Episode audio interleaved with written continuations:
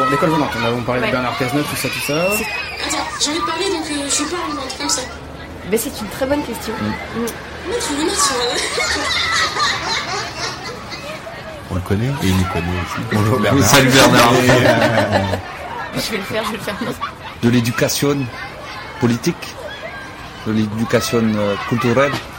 Mais c'est pas quoi Pleurer quoi. C'est moi, on dit Grèce encore, Grâce là encore. Pas dans tes yeux. C'est on t'avait qui Je.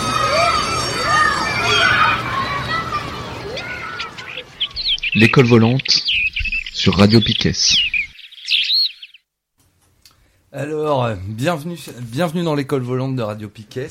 Euh, je suis Dubois, votre instit pour euh, cette toute première émission officielle euh, 100% Piquet, un peu sérieuse. On est tous euh, très sérieux autour de la table. Euh, bienvenue à tous ceux qui nous écoutent. Bienvenue aux élèves de la classe euh, qui vont se présenter euh, sous peu. Euh, bienvenue au public et bienvenue à tous celles et ceux qui nous écouteront euh, peut-être euh, en podcast plus tard. Euh, on est parti pour deux heures de débat citoyen, sans experts, sans politique professionnelle et sans Jean-Pierre Elkabach. Et le débat aujourd'hui, du coup, c'est Allô Bernard, la liberté sous l'état d'urgence. Alors, pour débattre liberté et état d'urgence, pendant que le reste du public arrive, euh, on a donc euh, trois élèves autour de la table, peut-être un quatrième euh, bientôt. Euh, et donc, euh, je, en tant qu'instit, je vais faire l'appel. Alors, élève Adèle, Présente. euh, tu peux peut-être te présenter un peu du coup euh, pour, euh, pour tous ceux qui nous écoutent. Euh, bonjour, euh, moi je m'appelle Adèle et euh, je suis contente d'être là. T'as l'air. Je suis un peu stressée, hein, c'est ma première émission aussi. Oh, c'est mignon. Élève Julie, Présente. euh, euh, vas-y, présente-toi aussi du coup. Ouais, moi je suis un peu feillotte, alors je voudrais souhaiter un bon anniversaire à, à notre instit du jour du bois. 32 ans, bientôt 34. Euh, élève Alex, Oui, bonjour. au fond de la classe. Oui, bonjour. Euh, présent. Tu peux te présenter. euh, Oui, je suis l'élève Alex et je suis présent. Euh, je sais pas quoi dire de plus. c'est l'élève- savez, je suis l'élève un- du fond de la classe. Je suis un cancre. En vrai. Oui, c'est ça. Et élève Gwen, Ouais, présent. c'est bien. J'ai juste arrivé. Salut. Euh, tu peux te présenter un peu peut-être aussi. Euh, étudiant brestois. Donc, euh, en plein dedans. Super. Alors, très bien, la classe est au complet. Euh, je sais pas si le public veut passer un petit coucou ou... Non.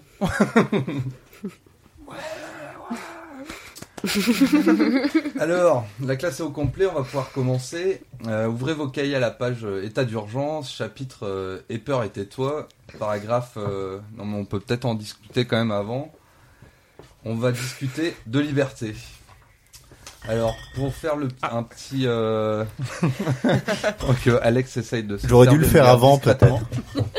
C'est un peu raté. L'élève Alex, le, le meilleur élève de la classe. Voilà, je débouche ma gourde de compote. Alors, euh, en tant qu'instit, je vous fais un petit, euh, un petit speech euh, au début pour, euh, pour présenter ma vision du sujet, disons. Un petit promis, il y a Julie qui regarde mes papiers. Comment elle essaye de tricher pour l'interro Euh, et ensuite seront les élèves qui vont débattre euh, avec l'instit un peu en retrait euh, pour animer le débat, quoi, disons. Mhm. Euh, on va ponctuer ça de micro-trottoirs, de petites euh, lectures, de petites lectures, c'est ça en gros que vous avez De récitation. De récitation. Euh, on va voir si chaque élève a bien préparé sa leçon. Oui. Oui, oui, maître. On a un, on a un faillot là, le, le petit nouveau là. Ah oui, oui, oui. Et euh, ensuite, euh, on va avancer dans l'émission. On aura un, invi- un invité prestigieux à Brest même, qu'on vous révélera dans une, pe- une grosse heure. Et à la fin, on terminera par un bilan de l'année. euh, petit bilan de l'année scolaire. Euh, bulletin, de- enfin, conseil de classe et bulletin scolaire. Nous avons un nouvel élève qui est euh, qui, qui, qui est un peu un peu loin, qui arrive. Euh, élève Anthony, Bonjour, monsieur le professeur. présent on dit. Présent, on dit. Il, il a redoublé beaucoup de fois. celui-là. Je, je- je suis arrivé en retard. Je, je suis désolé. C'est parce que j'étais pas à l'heure. ah, On accepte les élèves pas à l'heure, hein, je pense. Pas de discrimination euh, horaire. Pas de discrimination envers. Ok, donc vous, ça vous va les enfants ce petit plan de l'émission? Très bien. Est-ce qu'on a vraiment le choix? Ah, bof. bon, on, on va essayer de rester assez libre hein, quand même. Euh, on a censément un conducteur, mais si on euh, peut, bon. c'est pas sûr. on va on va vérifier. En tout cas, il n'y a pas d'état d'urgence de l'émission quoi. Enfin, Ah, on, on- on est détendu. Enfin, on essaye. on n'applique pas de quoi on parle du coup. Pas à nous en tout cas. on, va, on va voir, on va en discuter. Alors, euh, la question c'est peut-on être libre sous l'état d'urgence, euh, décrété le 14 novembre euh, de l'année dernière, prorogé jusqu'au 26 février avec une belle anonymité au Sénat et 6 votes contre à l'Assemblée nationale, et de nouveau prorogé jusqu'au 26 mai à, avec 28 voix contre au Sénat et 31 à l'Assemblée nationale, et qui sera probablement de nouveau prorogé le, autour du 26 mai jusqu'au 26 août pour cause de d'Euro de foot. M- Monsieur, monsieur, est-ce que dans un souci d'équité, il y aurait des états d'urgence qui seraient pro-Jacqueline Et l'équité, ça a à voir avec les chevaux? Tenez-vous, tenez-vous sage un peu les enfants, le temps que je fasse mon, mon petit speech. Après, je me détendrai et tout ira bien. Ils sont mignons les instituts stagiaires quand même. Donc il y a plusieurs profs euh, autour de la table euh, dont je ne fais pas partie. Alors peut-on vivre libre? Euh, Je pense que oui, si on dépasse les peurs qu'on veut nous imposer et qu'on continue à exercer sa liberté en refusant de se taire, en causant. Alors, ni la peur, ni le silence donc. On refuse d'avoir peur face aux moyens de l'État, ceux qui sont déployés euh, le long de nos manifs, euh, autour de nos rassemblements pacifiques sur les places euh, et devant tous les lieux d'exercice du pouvoir pour qu'on s'en approche pas trop, enfin que le, le peuple, la cariatide ne s'en approche pas trop. On n'a pas peur non plus des cow-boys de la BAC qui s'éloignent de plus en plus de la justice ou qui lui répondent plus tant que ça. Et tout ça, ça, ça nous fera pas nous taire pour euh, dénoncer les, les abus commis euh, par ces mêmes forces de l'ordre euh, sous l'état d'urgence. Alors, moi personnellement, je fais pas partie de ceux qui disent euh, all, all cops are bastards à cab. Euh, je pense qu'il y en a des biens, comme, euh, comme dirait Didier Super. et, euh, et puis ce sont nos cons-citoyens, donc faut, faut bien faire avec, hein, de toute façon. C'est un peu con. Citoyen. Citoyen. Mais, citu- mais citoyens avant tout. De, de- gardien de la paix avant tout. Euh, le, le problème avec l'état d'urgence, c'est que quand tu tombes sur un con, et bah, il y en a hein, quand même, faut pas, faut pas être angélique non plus.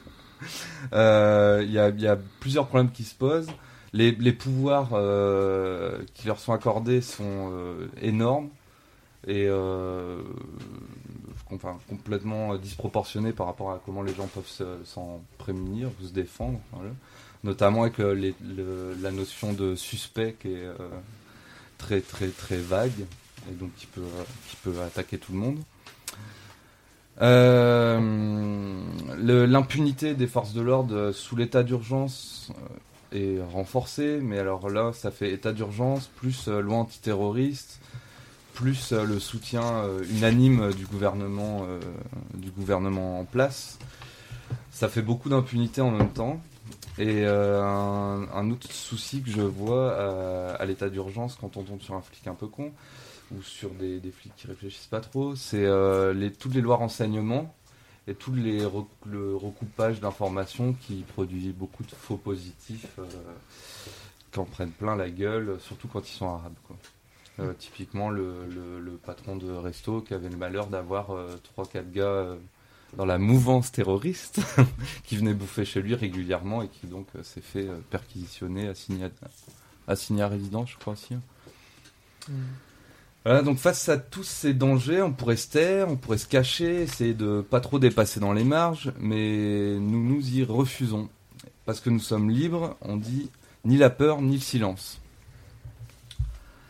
Euh, ni la peur ni le silence non plus euh, face au fondamentalisme religieux qui fait son grand comeback euh, en, ce, début de siècle. Donc que ce soit celui qui a frappé la France en 2015, euh, celui qui a voulu s'opposer aux nouvelles libertés données aux homos en 2013, ou celui qui va foutre la merde dans les manifs pro-palestiniennes. Euh, bien sûr, on a quand même peur d'être euh, touché ou des proches, des proches soient touchés par euh, ce, fondamentalisme religieux. Mais on refuse que cette peur soit instrumentalisée contre nos intérêts et surtout contre nos droits. On veut toujours pouvoir, encore et toujours pouvoir parler du fait religieux sans tomber dans la caricature ou le rejet des différences. Et donc, face à l'utilisation que font certains de la religion, on veut être libre de croire ou de pas croire, ni dans le silence, ni dans la peur. Et enfin, ni la peur, ni le silence, toujours, euh, face aux actes euh, et aux paroles euh, fascistes qui se multiplient dans la France de l'état d'urgence. C'est pas forcément lié, mais ça, ça fait pas bander non plus. On refuse d'avoir peur de leurs menaces physiques, de leurs intimidations et de la place qu'ont pris leurs idées dans le discours politique, toutes tendances confondues. On entend bien parler euh, de ce phénomène euh, qui, monte euh, ensemble et avec tout le monde, malgré le fait que même le gouvernement reprenne les mêmes thèmes pour masquer son incompétence, autoritarisme, xénophobie, etc. Tout ce qu'on a, tout ce qu'on en a marre d'entendre de plus en plus fort. Euh, typiquement là franchement euh, Manuel euh, le- la polémique sur le voile à l'université au moment où toutes les universités se révoltent pour tout un tas d'autres raisons la ficelle est un peu grosse quand même quoi. donc on- nous on va continuer à en parler et on va pas se mettre à parler du voile à l'université quoi. Bref, euh, tant que les fascistes seront pas totalement au pouvoir, on luttera partout contre leur discours, haut et fort et dans la bonne humeur, ni ni dans le silence, ni dans la peur. Voilà ce que j'avais à dire là-dessus. euh, n'ayons ni peur, euh, enfin n'ayons pas peur et ne nous, taisons pas. Donc maintenant, on va pouvoir écouter un peu ce que les élèves en disent.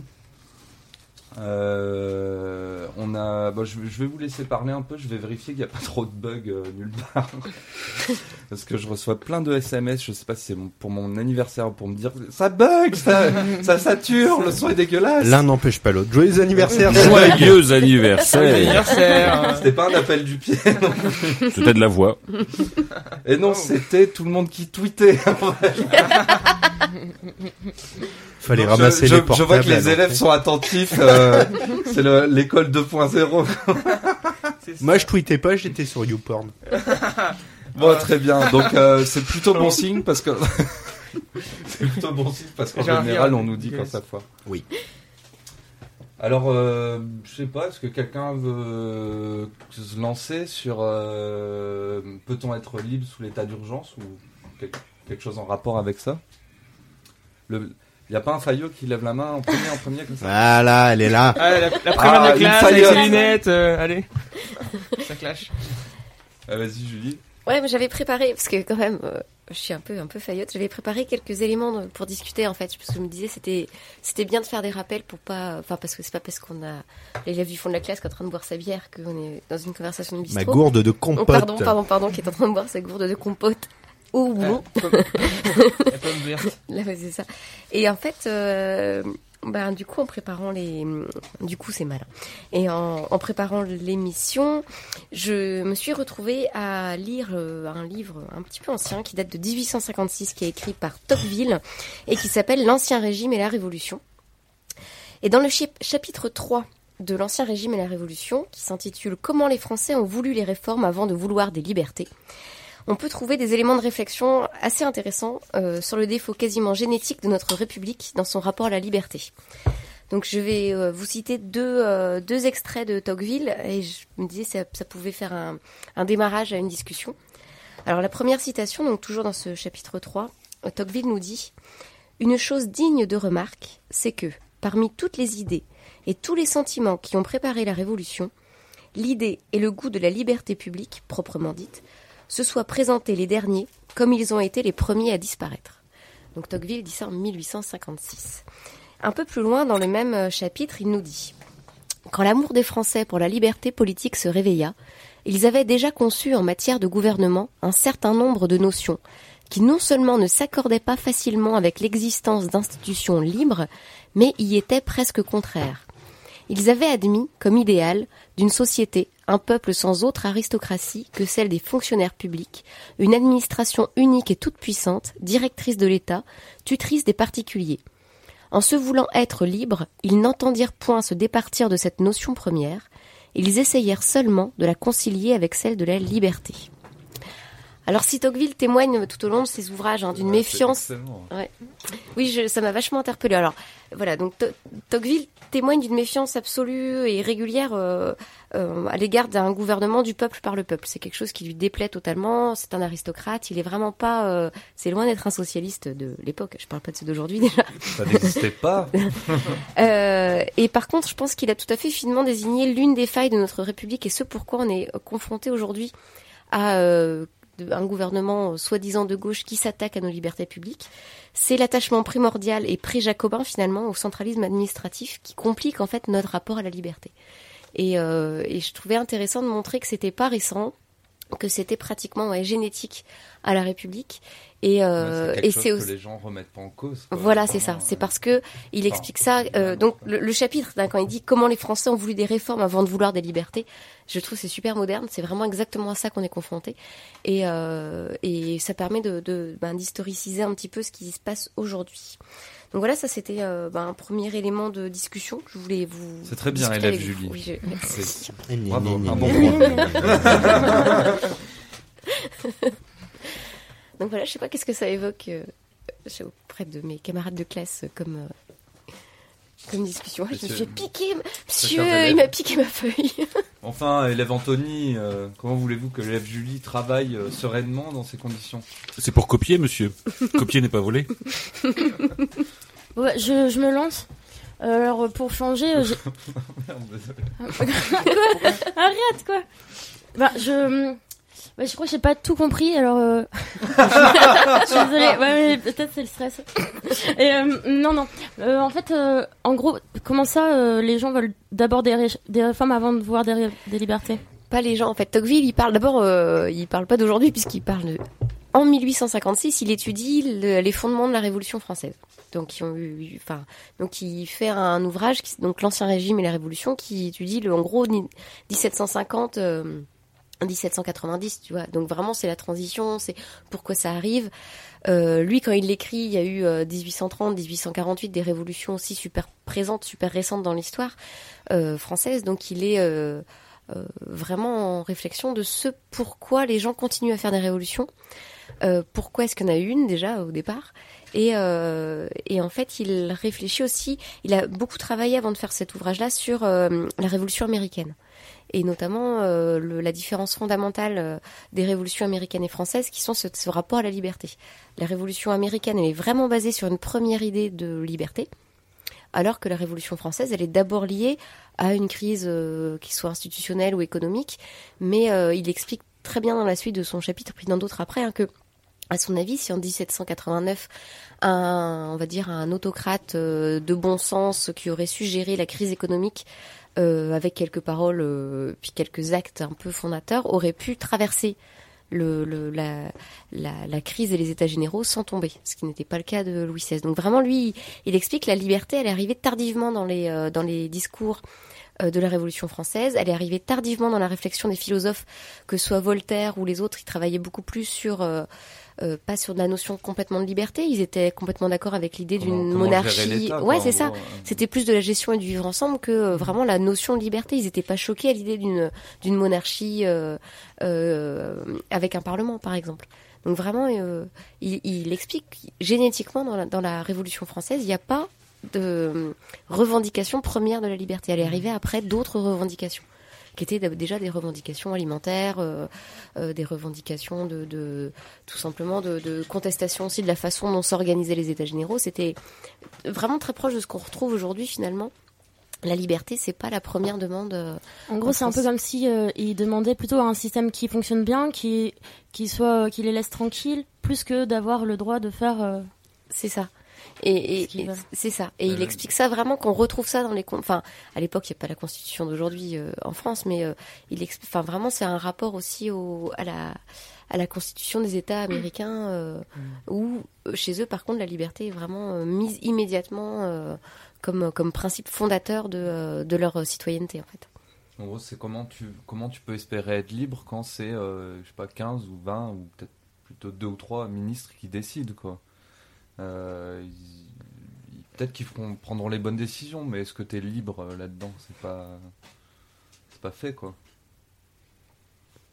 C'est un, peu la question de qu'est-ce que la liberté. Bah complètement du coup. En fait, et c'est super intéressant de voir que les questions qu'on peut se poser nous aujourd'hui, confrontés à la loi renseignement, puis après à l'état d'urgence, c'est des questions qui que tu retrouves posées régulièrement euh, Dans chez les euh, philosophes français ou les historiens euh, depuis la Révolution.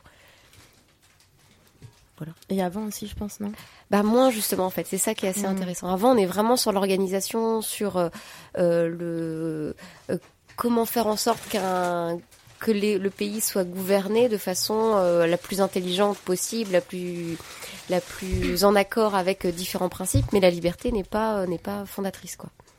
D'accord. Et est-ce qu'il y a un, euh, est-ce que ça veut dire que du coup avant on pensait plus du genre le peuple, le groupe, euh, le pays, euh, et que maintenant euh, c'est plus en tant qu'individu, qu'est-ce que j'ai le droit de faire ou la, la liberté de chacun?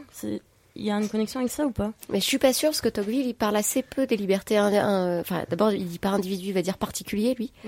Euh, il en parle, mais mais c'est pas comment dire, c'est pas posé comme ça en fait. La question elle est ouais. pas posée comme ça. Mm, Il mm. par- D'ailleurs, il parle bien de liberté publique. Donc la liberté euh, attachée au groupe, Mm. pas la liberté attachée à l'individu. Ouais. Et il explique que déjà même cette liberté-là, puisqu'on pense l'administration avant de penser la liberté, on, en gros on fabrique les futures chaînes. Enfin, en tout cas, le, un cadre assez rigide qui, bah, qui va devenir difficile à, à, à écarter au moment où tu penses la liberté. Il explique vraiment, d'abord, on a pensé l'organisation assez, euh, assez descendante. C'est vraiment du pré-jacobinisme. Hein. Euh, c'est, c'est, euh, tout est centralisé, tout est, tout est, euh, tout est organisé. Non, en plus, pour se pérenniser au sein d'une administration qui a vocation à se perpétuer elle-même, quels que soient les changements politiques. Et tout le 19e siècle et 20e siècle, on voit bien ça. On voit des administrations qui sont un peu, on va dire, figées avec, avec Napoléon, qui continuent légèrement d'évoluer, mais assez peu finalement au 19e siècle, et qui vraiment traversent sans aucun souci les changements, euh, les, les, rep- euh, les révolutions, les passages au, à la monarchie, euh, le re-révolution, Ouais, le nouvel qui- empire. Talleyrand qui fait combien? 5 régimes 6 C'est ça. Et où en fait on se retrouve avec une, une sorte d'aristocratie administrative qui garde et qui organise le fait que ces hauts fonctionnaires-là continuent à garder le pouvoir. Quoi, Et- qui de fait euh, dirige à ta place. Enfin, C'est ça. Et qui s'adaptent particulièrement bien. au changement de régime, eux ne bougent pas, ou très peu, quelques têtes tombent, mais globalement l'administration et son système, avec ceux qui sortent toujours des... Ben, Aujourd'hui on est complètement encore là-dedans, qui sortent des mêmes écoles, qui sortent des mêmes milieux, et je pense qu'on on est vraiment confronté à des choses qui ont déjà été écrites, c'est pour ça que je voulais un peu reg- regarder ce qui avait déjà euh, été fait. Est-ce que nos autres élèves euh, ont quelque chose à dire là-dessus Moi, C'est un point pas de vue du coup, philosophique, euh, mais. Mais, euh, mais du coup, euh, par rapport à la liberté, euh, en France, ce serait euh, la, plus de la délégation, en fait. La délégation euh, à une euh, aristocratie, euh, c'est ce que tu penses. Euh, moi, je pense rien. Là, je, Ah non, non, je me propose non. la pensée de Tocqueville Ouais, euh, ouais. et sa critique Ouais, euh, de, qui explique. Il parle même pas des élus d'ailleurs hein, dans son dans son texte. Il parle vraiment uniquement de, enfin, en tout cas dans ce passage-là du texte, il parle vraiment de l'organisation de l'État Mhm. et de l'administration. Il parle pas de le- la représentativité parce qu'elle est d'abord, euh, elle est assez balbutiée. Fin 1856, il n'y a pas beaucoup beaucoup de retours possibles sur la représentativité. Mais il y a Mhm. deux, deux, trois passages où il critique. Enfin, il y avait des petits parlements euh, régionaux qui existaient et où il explique déjà le le fait que euh, les Français les critiquaient, ces parlements, dans leurs décisions ou dans leur absence de décision, euh, mais que euh, ils ont organisé le fait que ces parlements n'aient plus de pouvoir puisque l'administration était toute puissante. Moi, ça me fait penser là, du coup, euh, ce que tu dis, euh, euh, un micro-trottoir qu'on a fait aujourd'hui, euh, Mm. où il y avait une personne qui disait Ouais, bah moi je connais, euh, je, dans ma famille, où enfin j'ai une pote euh, qui habite dans un pays où c'est une dictature. et euh, bah elle comprend pas hein, tous ces combats, la liberté, la liberté. Elle a dit euh, nous on n'a pas toutes ces libertés et on vit très bien. Et du coup euh, c'est vrai que ça me fait penser à ça un peu le côté si on me laisse tranquille, si tout fonctionne, moi, je, enfin voilà, je demande pas plus. A un- et je me dis, enfin dans cette logique-là, là, il y a un côté où la liberté et la sécurité ou la tranquillité s'opposent un peu. Et donc là, je trouve que ça revient un peu dans le sujet euh, de l'état d'urgence parce que du coup, il y a un peu un côté, bon bah moi je, enfin je veux être tranquille, euh, c'est bon. Enfin si j'ai toujours, euh, euh, enfin si je peux manger, si je suis tranquille, si je peux vivre ma petite vie, euh, du coup euh, finalement, euh, enfin que demande le peuple quoi. C'est pour comme ça qu'on a les mêmes élus, souvent euh, les mêmes depuis 30 ans, parce que tant que ça vivote, tant que ça roule et qu'on a un peu à manger dans la gamelle, oh, allez, on, on continue comme ça, quoi. Mm. Donc ça, on, on se retrouve euh, avec des gens qui, qui entre deux, euh, deux élections, se posent même pas de questions. Ils ont confié un mandat à quelqu'un pour 6 ans, et puis bon, tant que ça vivote, allez, c'est pas. On râle un peu pour la forme de temps en temps, mais euh, Mm, mm. c'est pas bien méchant. D'ailleurs, la même personne, là, ce matin, elle disait, euh, elle, est- elle était plus âgée, je pourrais pas dire son âge, mais euh, elle disait, euh, ça me fait penser, j'avais 18 ans. Bah si, maintenant je pourrais dire son âge. Elle m'a dit, euh, j'avais 18 ans en, en mai 68. pas pensé à faire le calcul. Ça demanderait juste un léger Ouais, calcul, donc mais. tant pis. Euh, non, non, non, mais, ah non, mais attends, euh, élève Adèle, un peu d'arithmétique en live, non alors, 18 ans en mai 68, euh, c'est-à-dire qu'elle est née en euh, 50. Donc elle a Élève 68. Adèle, votre maman ne peut pas vous aider. Merci maman. donc voilà, donc elle a 68 ans, c'est ça Peut-être. 2016, si elle est née en 1950, ça fait. Mais non, 60. Ah non, 50. Ouais, non, non, elle est... Elle a eu 18 ans en 68. Donc, elle est née en 50. donc elle a 66. 66. hmm. Donc 66 ans. Bref. Euh, euh, en tout cas, eh ben, Les maths, c'est pas une science exacte. hein. Elle m'a dit, elle m'a dit tous ces mouvements, euh, tous ces mouvements là, enfin toute cette ébullition dans l'air, ça me fait penser à mai 68. Et elle a dit, euh, moi, personnellement, je pense que euh, l'état d'urgence, euh, il est nécessaire et puis moi, ça me pose aucun problème euh, et ça me fait sourire tous ces gens parce que je, sais que par contre, en mai 68, moi, j'étais là et sûrement que si j'avais pas cet âge-là. moi aussi, je serais dans la rue. Et elle dit, je pense que c'est une question de génération. La jeunesse a ce côté revendication et, et les, hum, la génération des, anciens, et ben c'est plus du genre, euh, bah nous on veut être tranquille. Et du coup, c'est c'est encore un peu pareil, le côté, euh, on a besoin de tranquillité, sécurité. euh, avant et, et, en- et comme quoi ça dépendrait de l'âge c'est Bah, c'est vraiment la chanson de Miossec, on était tellement de gauche, où, Ouais, qui se termine ça. par aller les enfants foutaient le raffut, quoi. Ouais. Et euh, tiens, on essaiera de le passer, tiens, tout à l'heure. Cool. Ouais, c'est ça, comme si on changeait forcément euh, avec le temps, euh, on pouvait pas rester. À, à euh, 20-30 ans, on peut s'indigner, mais après, quand même, faut être raisonnable. quoi. Oui, voilà, il y a un truc comme ça. À 32, on peut toujours. On est quelques-uns à avoir vachement plus que ça autour de la table. ça.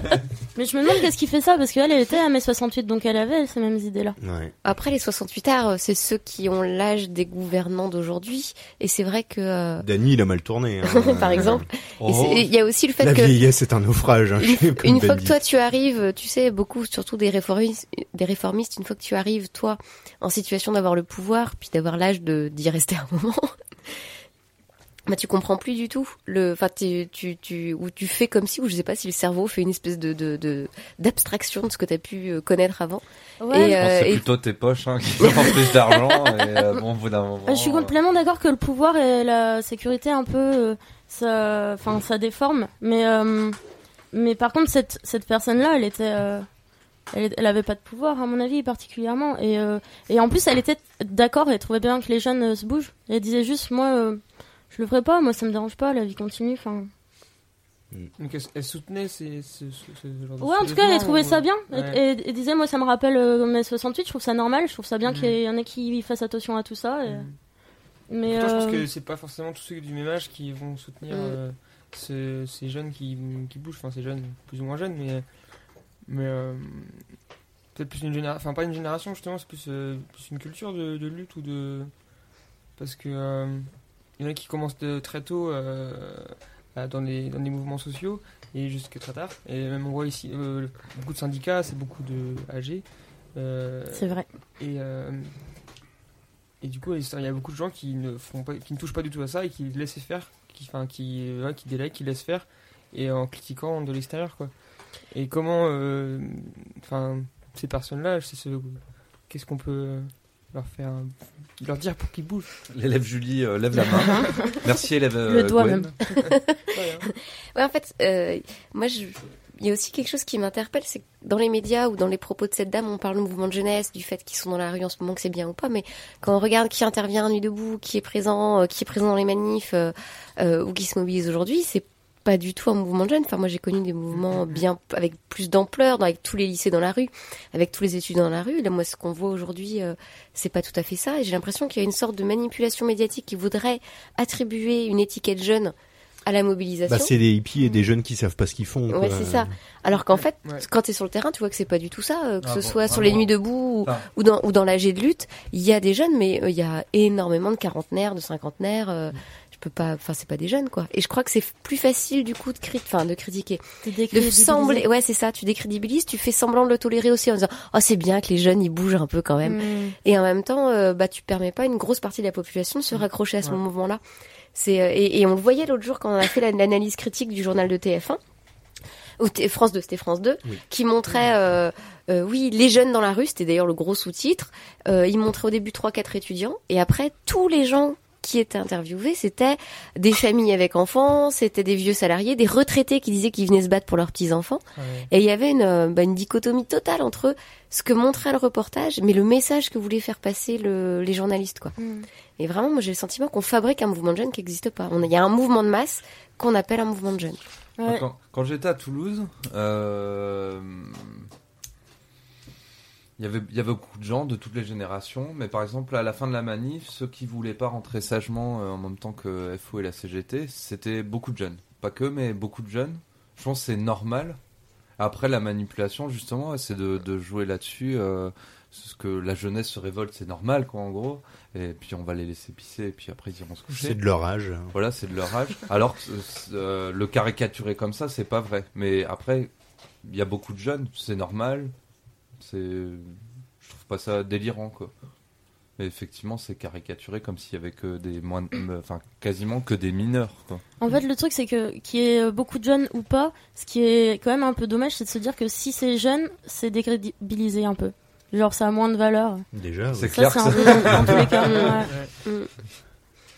Mais euh, petit, euh, ça, c'est un petit problème euh, de culture, je pense. Bah, ce qui est rigolo, c'est que c'est super ancien. Enfin, euh, moi, je, je sais plus quand on relisait bah, les, les catilinaires de Cicéron. Donc Cicéron, qui euh, bah, c'est super vieux, euh, premier siècle avant Jésus-Christ, qui s'en prend euh, à un très, petit très jeune. philosophique, euh, Ouais. élève Julie. Non, mais c'est c'est ça, su- mais c'est super important qui s'en prend, enfin qui s'en prend, qui est confronté à une tentative de coup d'État d'un groupe de jeunes, euh, on va dire, qui ont pas envie d'attendre la fin du cursus honorum, c'est-à-dire le moment où toi tu attends ton tour pour prendre le pouvoir, ils ont envie de le prendre un peu plus tôt parce que bah, parce que c'est chiant d'attendre que les vieux euh, prennent leur retraite pour euh, pour prendre leur place, quoi. En gros, c'est ce qui se passe là. Et tout le discours qui tient, c'est non pas sur le fond, mais c'est juste c'est ça, c'est sur la jeunesse. Euh, en fait, en gros, une critique de la jeunesse des opposants comme étant un facteur de de manque de crédibilité et de et c'est un peu comme du du le fait du jeunisme comme on fait du sexisme. C'est-à-dire Ouais. qu'on attribue à la jeunesse une sorte d'impatience une sorte de euh, de nervosité qui fait qu'ils ont besoin de se bouger de sortir dans la rue une fois le temps de s'aérer au printemps. Euh, on attribue aussi à la jeunesse une- un manque de compréhension des de fondamentales des lois qui passent et que c'est pour ça qu'ils sont dans la rue ils ont pas tout compris. C'est ce qui a été dit par plein de membres du gouvernement.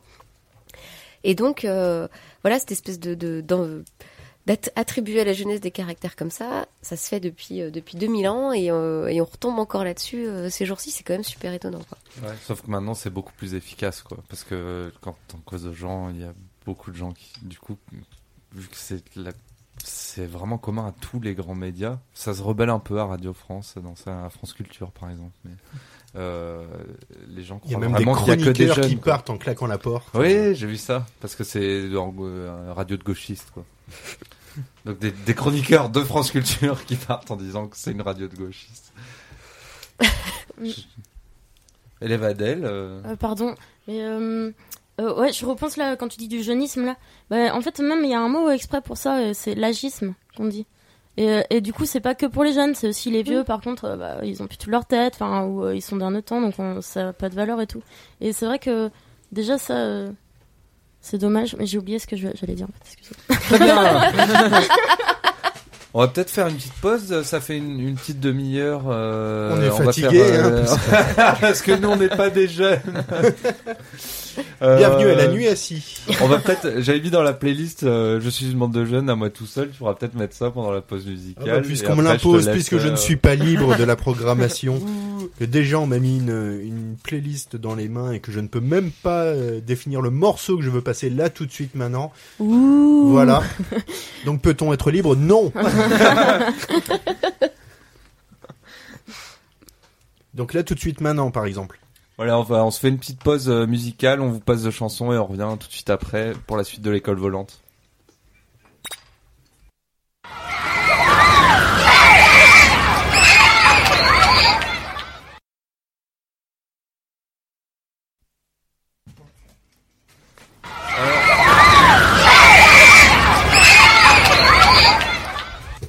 Et voilà, on est de retour dans l'école volante pour euh, la suite des débats. Je crois qu'on a eu, donc on a eu, euh, je, vais rappeler un peu qui est autour de la table pour que nos, auditrices, auditeurs puissent euh, nous situer un peu. On a l'élève Adèle, l'élève Gwen, l'élève euh, Alex. Oui c'est moi bonjour. Et l'élève Julie. Oui, bonjour monsieur, bon anniversaire monsieur. Eh bien, toi t'a- t'auras un bon point là. si ça continue quoi, bien sûr. Alors je crois que l'élève Alex euh, voulait peut-être euh, nous réciter sa leçon. Est-ce que Oui. je... Non. Hum, Oui. Vas-y parle. Pardon. Mais en fait, je me suis souvenu de ce que je voulais dire tout à l'heure, alors je voulais juste finir euh, là-dessus. Je peux? Ah, bien sûr. Ouais, ok. Et bah, je voulais dire, ouais, tout à l'heure, là, quand je parlais d'agisme, là, en fait, euh, je voulais dire que c'est. C'est sûrement très intéressant de se poser la question euh, quel âge ils ont les manifestants d'un point de vue euh, sociologique et comprendre et tout d'où ça vient. Mais euh, je pense que le débat il est pas là. euh, Enfin voilà, les gens, il y, a des gens et il y a des gens mobilisés et qui veulent euh, que ça bouge. Et c'est ça qu'on devrait prendre, on devrait partir de là. Ok, voilà, c'était tout. Alors, élève Alex. Oui, bonjour. Alors quand certains d'entre nous ont interrogé les Brestois pour savoir euh, ce qu'ils voulaient entendre sur une radio libre et impertinente, euh, quelqu'un a répondu à notre grande surprise, euh, on veut qu'on ça parle de foot. Donc je vais donc je vais parler de foot et d'état d'urgence puisque c'est le thème de notre cours d'aujourd'hui. Oh. Donc dès le printemps 2015, Jérôme Latta, rédacteur en chef des Cahiers du football, euh, publie un article intitulé Les supporters de football, cobayes du fichage et de la surveillance généralisée. Euh, donc dans ce papier, il énumère un véritable catalogue de mesures ad- administratives euh, qui bafouent allègrement l'état de droit, euh, des interdictions de stade prises par le préfet sans intervention de la justice sur la foi d'informations policières, des interdictions administratives de stade adoptées en janvier 2006 sans aucun débat parlementaire euh, lors de l'examen de la loi relative au terrorisme, mais aussi des arrêtés était ministre de l'Intérieur euh, euh, 2006, ah, c'était lui. Il y a des chances que ce soit lui. Euh, mais aussi des arrêtés préfectoraux interdisant dans le périmètre d'une ville et parfois d'un département entier euh, les déplacements de toute personne se, prévalant de la qualité de supporter d'une équipe ou se comportant comme tel. Euh, formulation suffisamment vague pour donner libre cours à toutes sortes d'abus et d'interprétations douteuses, des menaces à l'ordre public. Des interdictions de déplacement remises en cause par le Conseil d'État, mais sans conséquence bien entendu. Euh, un arsenal législatif complété par les clubs euh, sans être inquiétés, à l'image du PSG qui interdit régulièrement l'achat de billets ou l'accès de ses enceintes aux supporters du club, qui résilie arbitrairement leurs abonnements ou qui les expulse manu militari pour de simples slogans scandés, des slogans sur le prix des billets par exemple. Euh, L'outil de cette vaste euh, opération de tri au PSG, c'est une liste noire d'environ 2000 supporters, euh, constitués de manière euh, illicite bien sûr, légalisés par le ministère de l'Intérieur euh, malgré un refus d'autorisation de la CNIL. Euh, ce, fichier, ce fichier stade, euh, qui est désormais officiellement en possession des autorités, euh, autorise les clubs à réunir des informations concernant l'état civil, la profession, les antécédents en lien avec les manifestations sportives, les surnoms et pseudonymes, les signes physiques, les données du permis de conduire, l'immatriculation des véhicules. Donc, euh, la, Ligue des droits de l'homme euh, a dénoncé en, écrivant, confondant ainsi suspect de terrorisme et supporters sportifs, le ministère de l'Intérieur peaufine son fichage généralisé de la population dans une sorte de boulimie dont les libertés individuelles sont les premières victimes. Euh, des intentions qu'on retrouvera telles quelles dans le projet de loi sur le renseignement, euh, dans le programme de, dont le programme de répression des supporters a constitué un prototype édifiant, n'est-ce pas? Euh, le sort des supporters, ces aliénés qui regardent 22 millionnaires en short courir derrière un ballon, peut indifférer les gens qui à gauche sont habitués à défendre de plus nobles, mais que ceux-ci reprennent les faits énoncés précédemment et procèdent à quelques remplacements de termes, hooliganisme par terrorisme, supporter par militant, syndicaliste ou zadiste par exemple, et comprendront que depuis des années, comme le résume Jérôme Lata, les supporters de football sont les cobayes du fichage et des privations de liberté. C'était le point foot. Voilà. Désolé, il n'y a pas de score et puis de toute façon les matchs n'ont pas commencé. encore. Voilà, Alexandre, il fait les radios bière foot, il a de la bière, il parle du foot. C'est ça. Effectivement, euh, quand tu regardes euh, les, les administrations qui s'y sont opposées ou les, asso- les associations qui s'y sont opposées et les raisons qu'elles ont mis en tout c'est exactement Tout les mêmes. C'est impressionnant. euh. Est-ce qu'il y a des supporters de foot, euh, des, des vrais, des purs et durs? En avant, Guingamp Oh putain, ils vont se Oula, battre. oula, oula, il va tes supporters sont là Ah, On me jette des choses T'as une capture sur l'épaule. T'es su- supporter de euh, Stade Brestois Oui. Enfin, pas super euh, hardcore, c'est-à-dire que je traverse pas la France tous les week-ends, euh, donc je, je suis pas confronté aux, aux soucis. euh. Mais j'ai vu il y a, allez, encore une douzaine d'années, quand je faisais encore quelques déplacements. euh, Enfin voilà, le, le flicage était impressionnant, c'est-à-dire que il faisait arrêter les cars à l'entrée des villes. Euh, pour être attendu par les flics qui venaient faire des contrôles et ensuite escorter jusque jusqu'au centre-ville. euh, euh, Et on a laissé faire tout ça. et on a laissé faire. Ou, alors, euh, euh, ce qui était impressionnant aussi dans certains stades, c'est euh, bon, il y a des espaces réservés aux supporters visiteurs. Et en fait, ils ouvrent les portes du stade en entier pour laisser écouler le, sauf euh, sauf l'espace réservé aux, aux visiteurs qui attendent comme des glandus pendant une heure que le stade se vide et ensuite euh, lâcher les, les vachettes, comme dirait Guy Lux.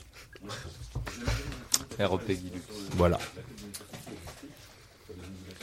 Est-ce qu'on. Est-ce qu'un des élèves euh, veut rebondir là-dessus, parler de. Est-ce que, est-ce que Euh, je- vous pensez que maintenant, on est aussi euh, un laboratoire, alors peut-être sans doute plus au niveau de la population, mais pour quelque chose de pire plus tard? Alors, moi, je, du coup, je m'étais un peu renseignée sur la loi renseignement et sur d'où elle venait. Mais comme, euh, comme Alex, on se rend compte qu'elle vient d'assez loin et qu'elle n'est pas du tout, du tout née en 2015 après les attentats de Charlie, contrairement à ce qu'on a pu nous dire. On a besoin d'une loi sur le renseignement pour pouvoir être plus efficace sur, euh, euh, la- dans la lutte contre le terrorisme. Et, euh, et en fait, on se rend compte qu'effectivement, on plonge dans euh, des, des, des textes qui, qui datent des années euh, 2006-2010.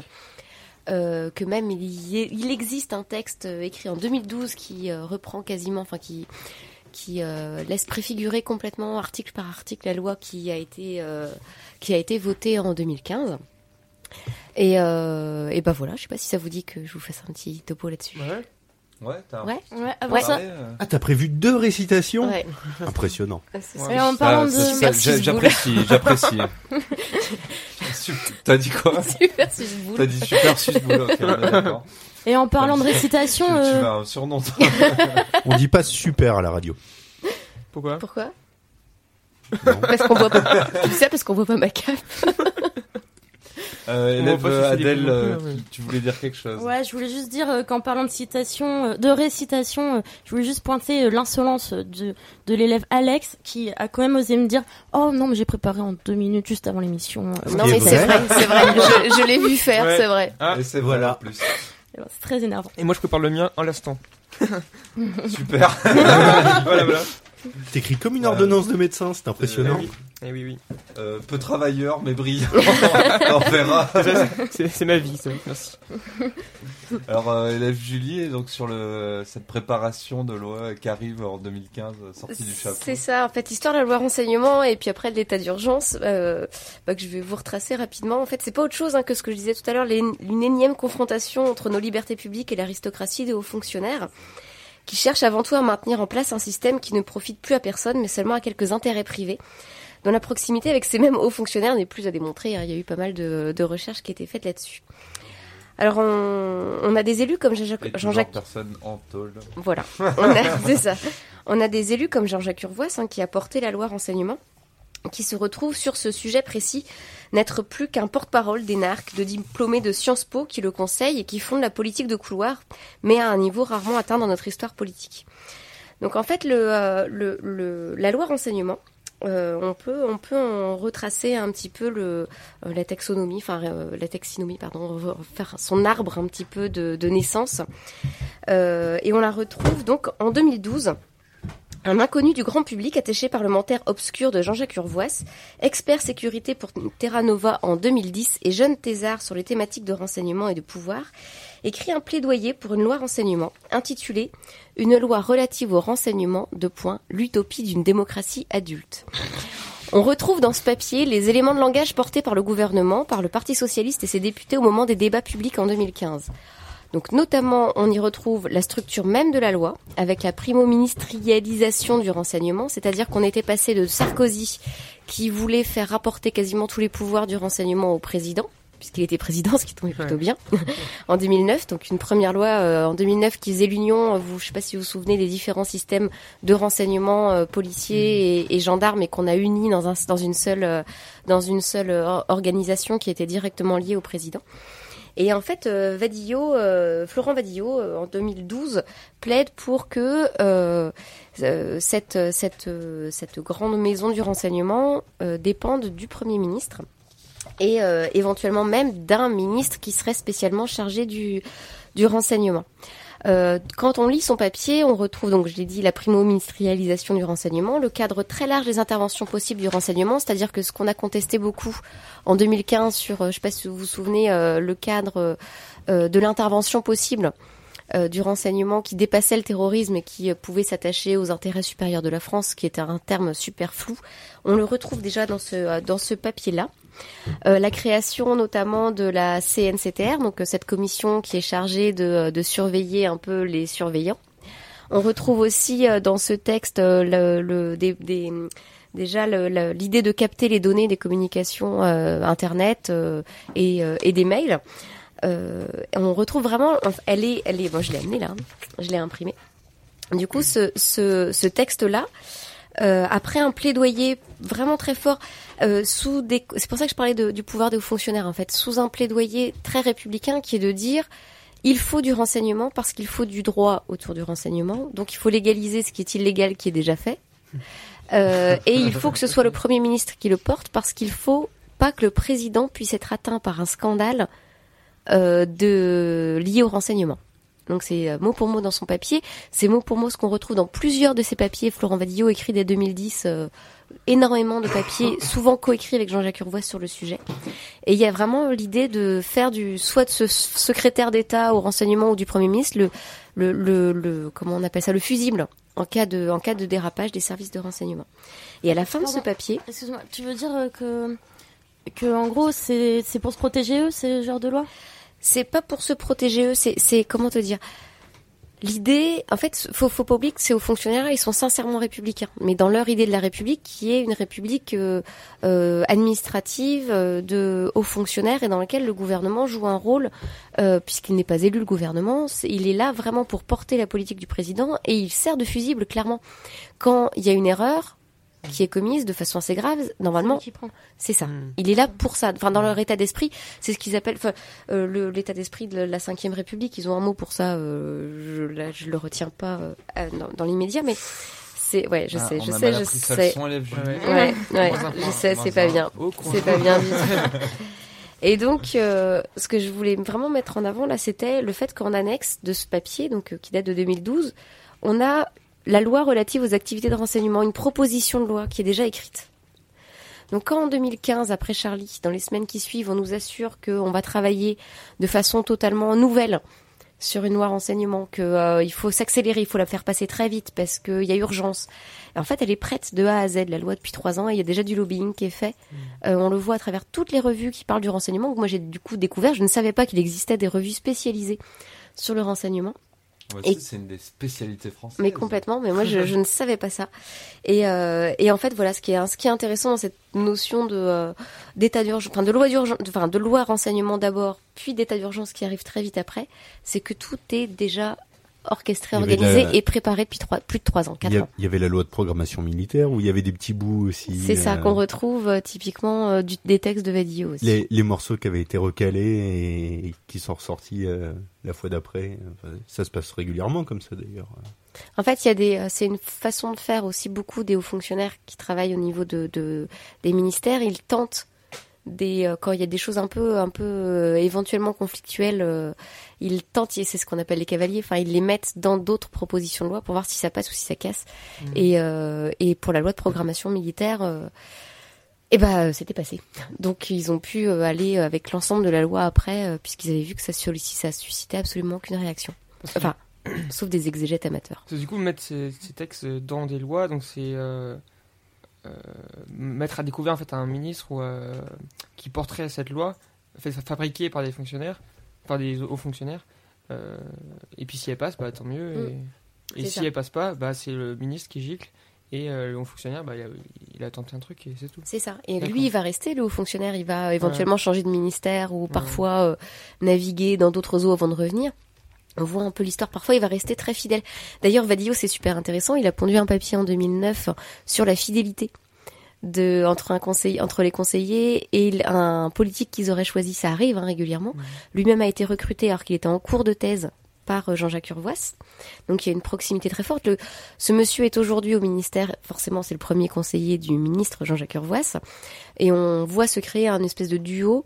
Euh, L'homme politique qui va porter euh, euh, la loi, qui va même emporter sa, son contrôle, puisque c'est Jean-Jacques Urvoas qui ensuite a fait le tour des popotes en France pendant quelques mois pour vérifier comment était mis en place la loi renseignement. Et l'état d'urgence, comment elle se passait, il a contrôlé les assignations résidence, etc. Alors que c'était euh, son propre conseiller qui était l'artisan de toutes ces lois euh, liberticides. Et voilà, on voit se créer un duo qui va peut-être durer des années, qu'il est intéressant de connaître parce que euh, Vadio a 30 ans, il est tout jeune, il a déjà une influence sur nos vies quotidiennes qui est monstrueuse. Et euh, à part quelques, on trouve très très peu de papiers ou d'écrits sur lui. Euh, sa thèse, il l'a faite sur euh, le renseignement et euh, la, pr- la présidence. Et clairement, lui, il plaide pour euh, une pleine responsabilité des premiers ministres euh, en matière de, de renseignement. Voilà. Euh, ok, encore des questions. Euh, en, en gros, euh, en gros, tu dirais que les hauts fonctionnaires euh, ont plus euh, de pouvoir et sont moins en danger que les ministres dans ces circonstances-là? Ou- euh, certains, ouais, sans hésiter, ouais. Ouais, d'accord. Y a une technocratie, ce qu'on voit aussi dans le nucléaire en fait. Tout ce qui est gestion du nucléaire, c'est c'est ceux qui contrôlent et qui régulent cette industrie, ils bougent pas.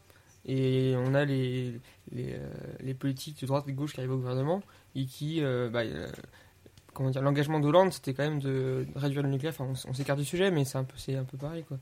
Que il- dans son engagement c'était de réduire euh, la part du nucléaire, mais au final ça, il renonce, ça renonce quoi. Il Mm. Mais en fait, c'est un peu le système euh, qu'on a de toute façon avec des fonctionnaires qui restent les mêmes et euh, des, euh, des élus qui changent.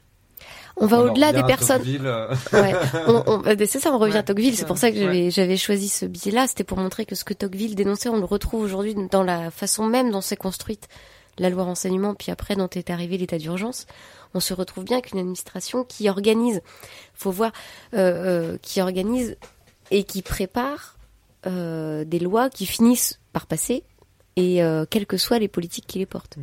Donc, tu penses qu'en fait, il faudrait que que les politiques ils aient plus leur mot à dire, qu'ils euh, portent mieux les idées ou je sais pas en fait. euh, Qu'est-ce que tu proposes toi par rapport à ça Qui les, qui les assume, ouais, ouais. Enfin, ouais, Ah, il a dit couille, monsieur, monsieur. dire, En gros, en gros, c'est un peu comme si euh, Ouais, les politiques.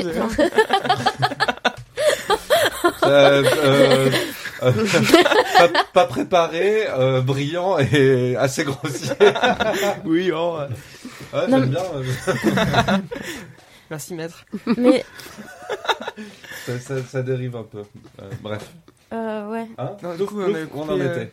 Euh, en fait, en, gros, tu veux dire que les élus, ils ont, ils ont pas, ils ont pas tant que ça de poids en fait. en général, c'est vraiment euh, ceux qui sont, euh, qui sont fonctionnaires euh, ou hauts fonctionnaires. Hauts qui- fonctionnaires, Mm, mm. Ok.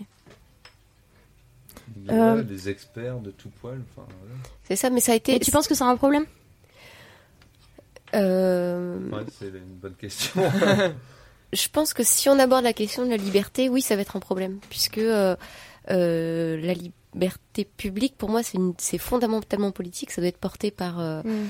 par des gens qui n'ont euh, typiquement rien à perdre, tu vois, qui doivent pouvoir le Mm. porter jusqu'au bout. Mm.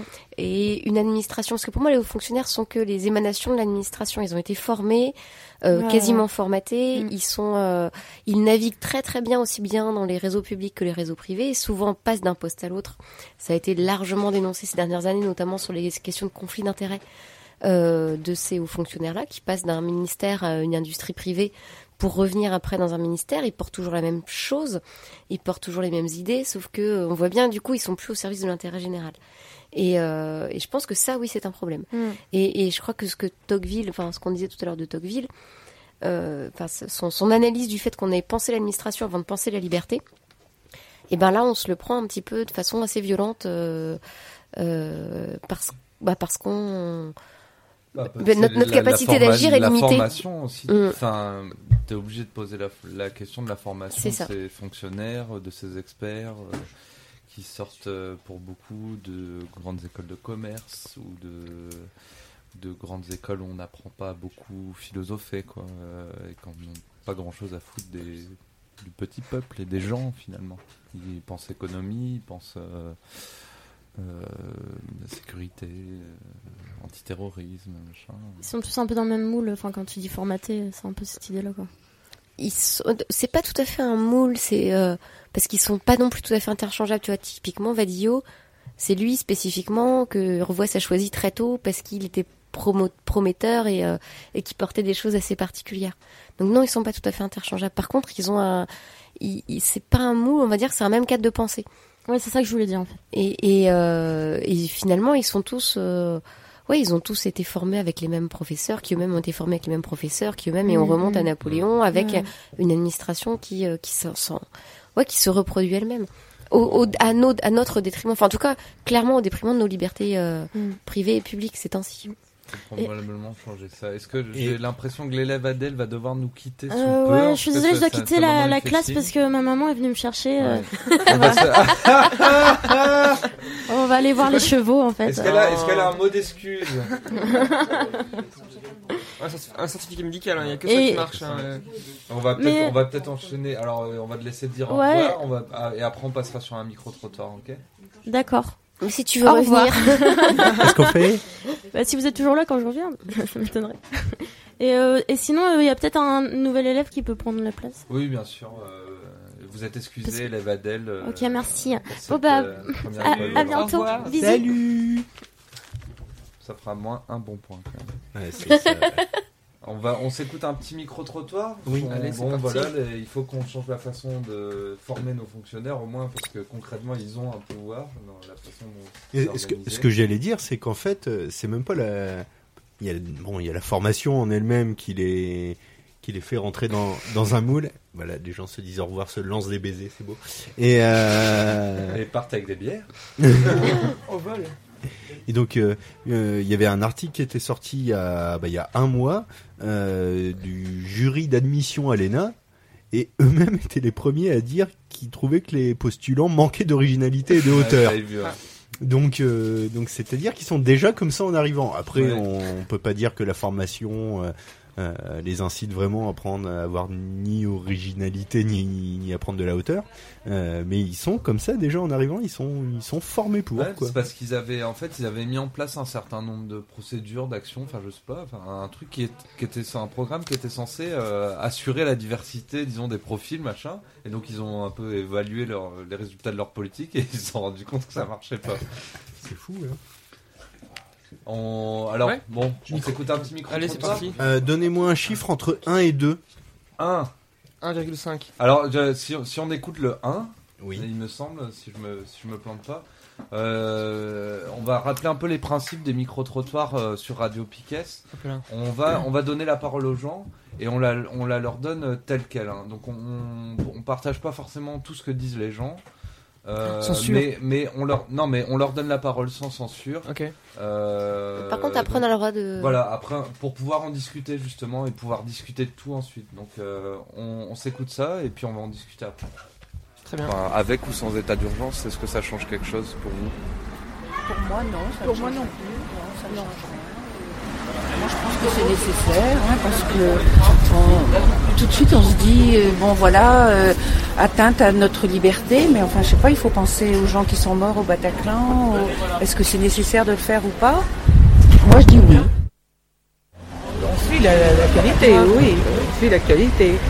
Euh, bon, je pense que ça doit être compliqué pour euh, une certaine population, euh, maghrébine, enfin, ou autre. Euh, Il y a des gens bien qui se doivent en souffrir plus, plus que nous, euh, étant donné leur faciès.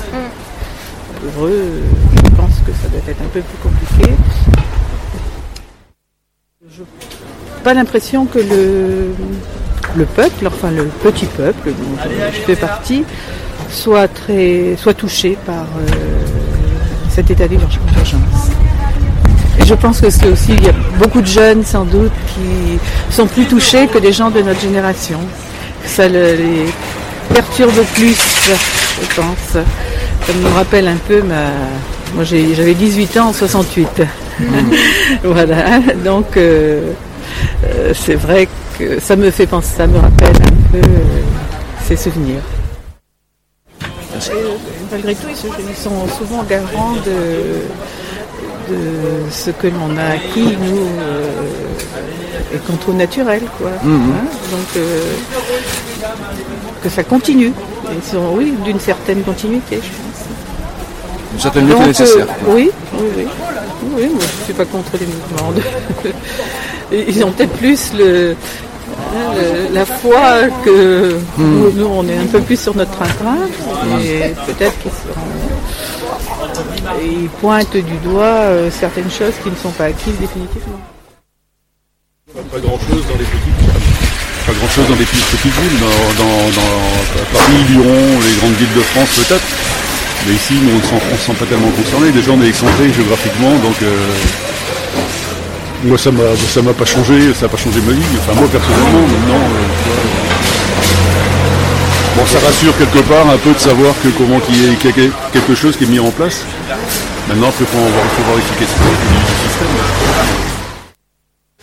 Bah, ce qui est assez curieux, c'est que tout d'un coup, euh, après les événements qu'il y a eu à Paris, euh, tout d'un coup, on a tapé dans la dans la fourmilière, et il en est sorti de partout. euh, Pourquoi on l'a pas fait avant quoi C'est comme pour tout en France, euh, il faut dès que il faut qu'il y ait quelque chose qui soit passé pour qu'on commence à faire à prendre des mesures. On n'est jamais capable de prendre des mesures en anticipation de ce qui peut se passer. On continue à laisser le flux, le flux migratoire rentrer en France. Comment, je dis pas qu'ils sont à l'origine de tout, mais n'empêche que euh, c'est un peu comme au loto, hein, 100% des, des gagnants ont, ont joué. Et là, c'est pareil. On sait d'où ils viennent. euh, dans les statistiques, euh, il n'y a pas de. Moi, j'ai pas vu de français français. Quoi. Comment, excusez-moi du, du terme. mais- Est-ce qu'on se sent libre de quoi En général, dans, euh, en générale. France, quoi. Bah, si, si vous cherchez, à- si vous cherchez rien, vous êtes libre, ouais, forcément, ouais. Dans votre petit, euh, dans votre petite vie de au, au quotidien. Mais si vous commencez à sortir et à déranger, à cogner un peu avec des coudes, vous allez vous rendre compte que comment que c'est vous êtes pas aussi libre que ça. Ah oui, si, oui, si on va sur ce terrain-là, de toute façon, bah, c'est donner carte blanche à la police et euh, comment pour. euh, Ouais, de faire n'importe quoi. ouais. Maintenant, après, bon, euh, c'est vrai qu'il y a des débordements, ça c'est clair qu'on va en profiter pour euh, aller, taper, ou, des gens ou qui aller taper fait. où on pouvait peut-être pas taper avant. euh. Hein, après, bon, le prétexte de l'état d'urgence, ouais, euh, oui, peu, peu, effectivement. euh. C'est quoi, c'est euh, nuit, nuit debout, là C'est ça? Bon, bah, voilà. Je, je n'arrive, non, non, je trouve que, que les gens euh, citoyens descendent dans la rue pour mettre la démocratie en place et que comment en dehors du politique et redonnent des idées parce qu'il y a peut-être peut-être de- d'autres pistes comment pour vivre en société aujourd'hui que c'est que, que ce qu'on nous impose.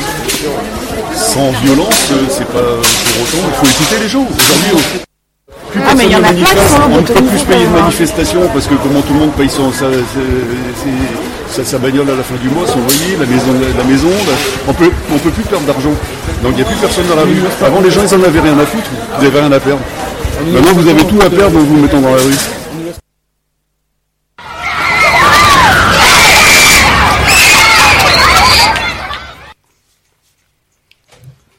Alors on est de retour dans l'école volante. Donc vous avez pu entendre euh, le premier micro trottoir.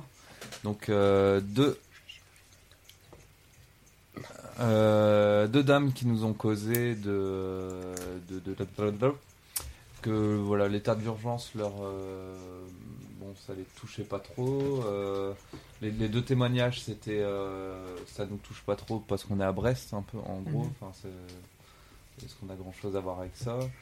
Euh, C'est vrai que la euh, politique française n'impacte que très peu Oui. Brest. Enfin, c'est- bien connu. Enfin, indépendante. c'est ça. Euh, alors par exemple les dames, euh, alors on en a un peu parlé, les dames parlaient de, de un peu, il faut que les jeunes se révoltent et résistent, à- enfin ou en tout cas défendent certaines libertés, parce que euh, ces libertés sont toujours en, en suspens et qu'il faut les défendre euh, à chaque génération, à chaque, chaque année, chaque jour. Euh, ça, on en a peut-être déjà un peu parlé. On va, on va essayer de, de tenir un peu le, le- le planning quand même. Est-ce qu'on est qu'on veut euh, réagir à la deuxième partie des micro-trottoirs avec euh, euh, donc deux commerçants qui avaient un discours. Ils avaient un discours visiblement. ils, avaient un, ils avaient un discours. euh, Clairement discriminatoire, Voilà. euh, attribuant aux immigrés la responsabilité de la plupart des, des trucs qui se passaient, Voilà. notamment Ouais, les ouais. attentats, et qui avait un discours en plus euh, à dire qu'on n'était pas capable en France de poser des, des propositions de réforme avant que les problèmes arrivent. Aussi. Euh, et voilà, qui était un discours étonnamment construit et pourtant très bah oui mais euh, construit mais euh, mais complètement euh, bah, euh, bah, les deux mains dans le Front National quoi. Il y a des chances. Euh, donc voilà, on, on donne la parole à tout le monde. On peut peut-être quand même euh, assez vite fait euh, détruire ce, l'amalgame qui est fait entre réfugiés et euh, ou entre immigration et euh, attentats. Euh, effectivement, euh, dans les euh, dans les attentats commis au nom de l'islam, il n'y avait que des musulmans, ce qui est assez logique. Mais ce qui- Euh, C'était des gens d'origine euh, Belge. euh, belge. Déjà. les méchants belges. Ouais, je pense qu'il va falloir faire un point. ouais. Euh, Ah, mais bien, euh, le truc c'était, euh, oui, c'est des Belges, mais euh, Des franco-belges pour la plupart. Ouais, mais à quelle, enfin, une conférence de, de du FN ou je sais plus quel euh, parti, enfin de droite. Euh, Le Parti socialiste. euh, il disait ouais, euh, ouais, c'est des Belges et Français, mais euh, vu leur nom, euh, ça fait un peu mal. Un truc comme ça. Ouais. Ça j'avais. Ouais. c'était pas Mais mal. leur nationalité, ceux qui avaient la double nationalité étaient belges et français. Ouais. Donc c'est. euh, Mais c'est- par, ouais, mais par rapport à tout ce qui est euh, amalgame entre réfugiés. Ah et- mais là du coup on se retrouve complètement dedans. hein. mm, mm. Mais du, peut- et que, on du coup, les réfugiés quand même fuient euh, ces terroristes et euh, ici on les prend pour ces terroristes, donc ce qui est un peu. Qui euh, Ouais, mais il y a un, en fait, il y a un amalgame entre euh, terrorisme, musulmans, maghrébins et euh, Réfugiés. réfugiés. Ouais. Ce qui est assez, enfin, ce qui est vraiment dingue, quoi. Comme Ouais, tu dis, ouais. les, les réfugiés fuient euh, euh, ce régime-là. Euh, les musulmans, euh, bien sûr, sont. euh, sont la partout, vaste majorité partout. des musulmans sont stigmatisés quand on les met dans le même sac que des gens qui vont se faire exploser au Bataclan. Euh, Est-ce que ça vaut le coup d'aller plus loin là-dessus euh, Bah, ce qui est en plus assez surprenant, c'est que tout le monde oublie euh, l'histoire ben, des les frères, enfin ceux, qui ont commis les attentats, les premiers, les terribles, ceux de Charlie Hebdo, ceux qui ont amené tout ça. eux étaient une pure production du système français, de la non prise en charge des gamins petits en difficulté sociale, une politique de ghettoisation des quartiers, où les assistantes sociales euh, qui avaient eu affaire à eux petits disaient mais euh, mais c'est des mots, mais on savait que, enfin, on s'attendait pas à ce qu'ils viennent des terroristes, mais on savait qu'ils allaient avoir une vie euh, épouvantable. euh, et, ça, c'est, il y a eu quelques articles en fin janvier, début février là-dessus. C'est totalement oublié aujourd'hui et euh, qui montraient que la plus, enfin, que vraiment c'était, euh, il y avait une part de responsabilité collective de l'organisation française, de la prise en charge euh, des gens les plus fragiles, quoi. Oui, puisque euh, expliquer, c'est déjà excuser. Quoi. Oui, voilà, Euh, c'est ça. ça, ouais. Oui, c'était à donc, cette euh, occasion-là, Donc ouais. euh, arrêtons d'expliquer comme ça, personne ne sera responsable. Ouais. C'est des- Ce sont des fous euh, dont on on ne sait, on sait pas quoi faire. Quoi. Euh, ça va pas très loin quoi, comme discours. Revenons à la peine de mort, c'est ça en fait la solution. Euh, Est-ce qu'on est a envie d'en causer un, un peu plus Non, je sais pas, c'est un- Ouais. c'est un discours assez vomitif. Bah, du coup, pour. euh, Ouais, Qui, qui, qu'on, ent- qu'on surentend partout. qu'on surentend partout, ça je suis d'accord. euh, qu'on peut s'é- s'épuiser à, à démonter avec euh, tous les chiffres, tous les arguments, toutes les études, typiquement euh, les explications et non pas les excuses possibles et imaginables, mais qui sont hyper faciles à, à administrer. Tous ces gens qui tiennent ce discours d'amalgame, euh, bah, ils gagnent parce que le cerveau, il va, enfin, clairement, c'est plus facile à penser que la complexité et, euh, et ça va rencontrer de l'adhésion chez des gens qui, je pense, seraient totalement désolés de, de savoir les conséquences de, de leur adhésion à ces idées-là, quoi, Comme, clairement. comme disait un, un collègue, enfin, euh, c'est comme le discours sur l'immigration et chômage.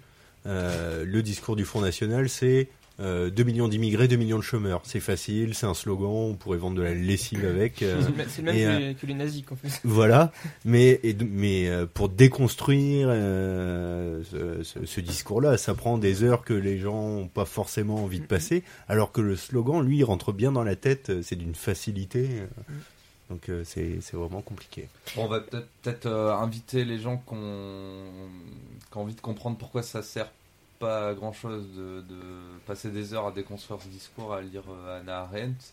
Et, euh, et puis voilà, on peut peut-être passer le deuxième micro-trottoir, parce qu'on s'approche de 8h30. Ouais, Élève- juste, juste, ouais, juste, je voulais dire, euh, un- on n'a pas relevé quelque chose qu'un des messieurs a dit sur le fait qu'avant, les gens n'avaient rien à perdre et étaient dans la rue.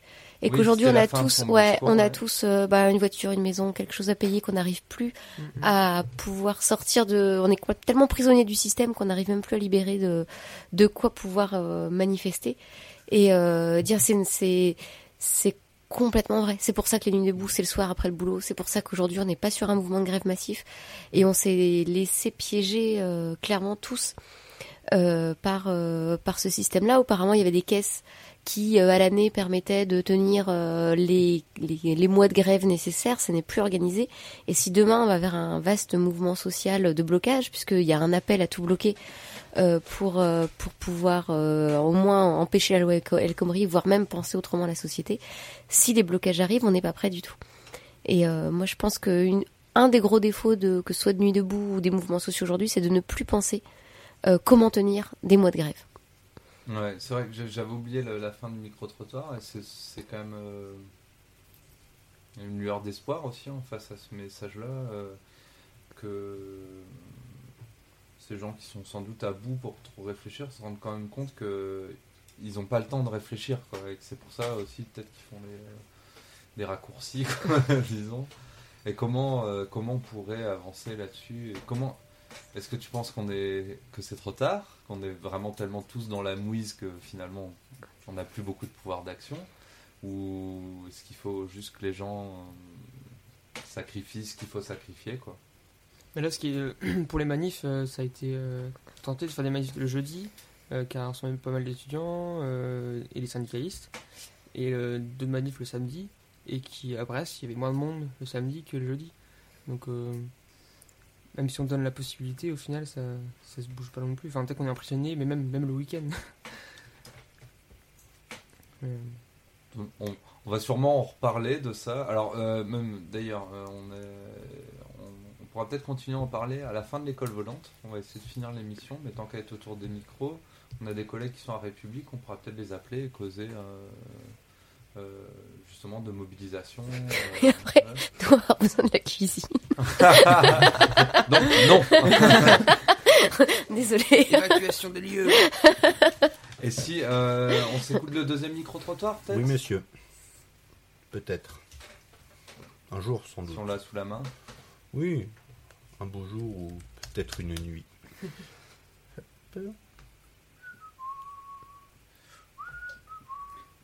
Une pause musicale. euh, Bruité à la bouche. Oui, plus ou moins, mais bon, peut-être un petit peu moins qu'avant, mais bon. Euh, ouais. Donc c'est vrai qu'on vit des, une période compliquée, on va dire, à tous les niveaux d'ailleurs. hein. Moi, chez un tiers un commerce, c'est compliqué. euh, c'est compliqué pour les jeunes, pour trouver du travail. Voilà, mais bon, il faut garder. euh, voilà, et puis tout ce qu'on vit autrement à tous les niveaux, le chômage, euh, les attentats. euh, voilà, donc c'est vrai que la France, euh, c'est vrai que c'est plus comme avant, quoi. Voilà, donc c'est, ça fait un peu peur, je pense aussi, mais bon, il faut rester euh, optimiste, hein, euh, voilà, parce que sinon on arrête tout et puis on fait plus rien. hein. Mm. Et Il faut, faut se battre justement, il faut avancer, il faut essayer d'aider les gens. euh, et puis le dialogue, moi je suis quelqu'un de dialogue, j'adore parler et je pense que c'est vachement important.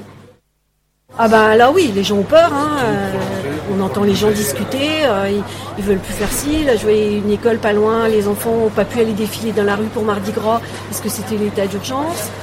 Alors qu'il y a des gens qui manifestent, on les laisse manifester. euh, les mamans étaient déçues, l'école à côté, là, euh, ils sont restés à l'école pour être déguisés. C'est vachement intéressant. Personne n'a pu les voir.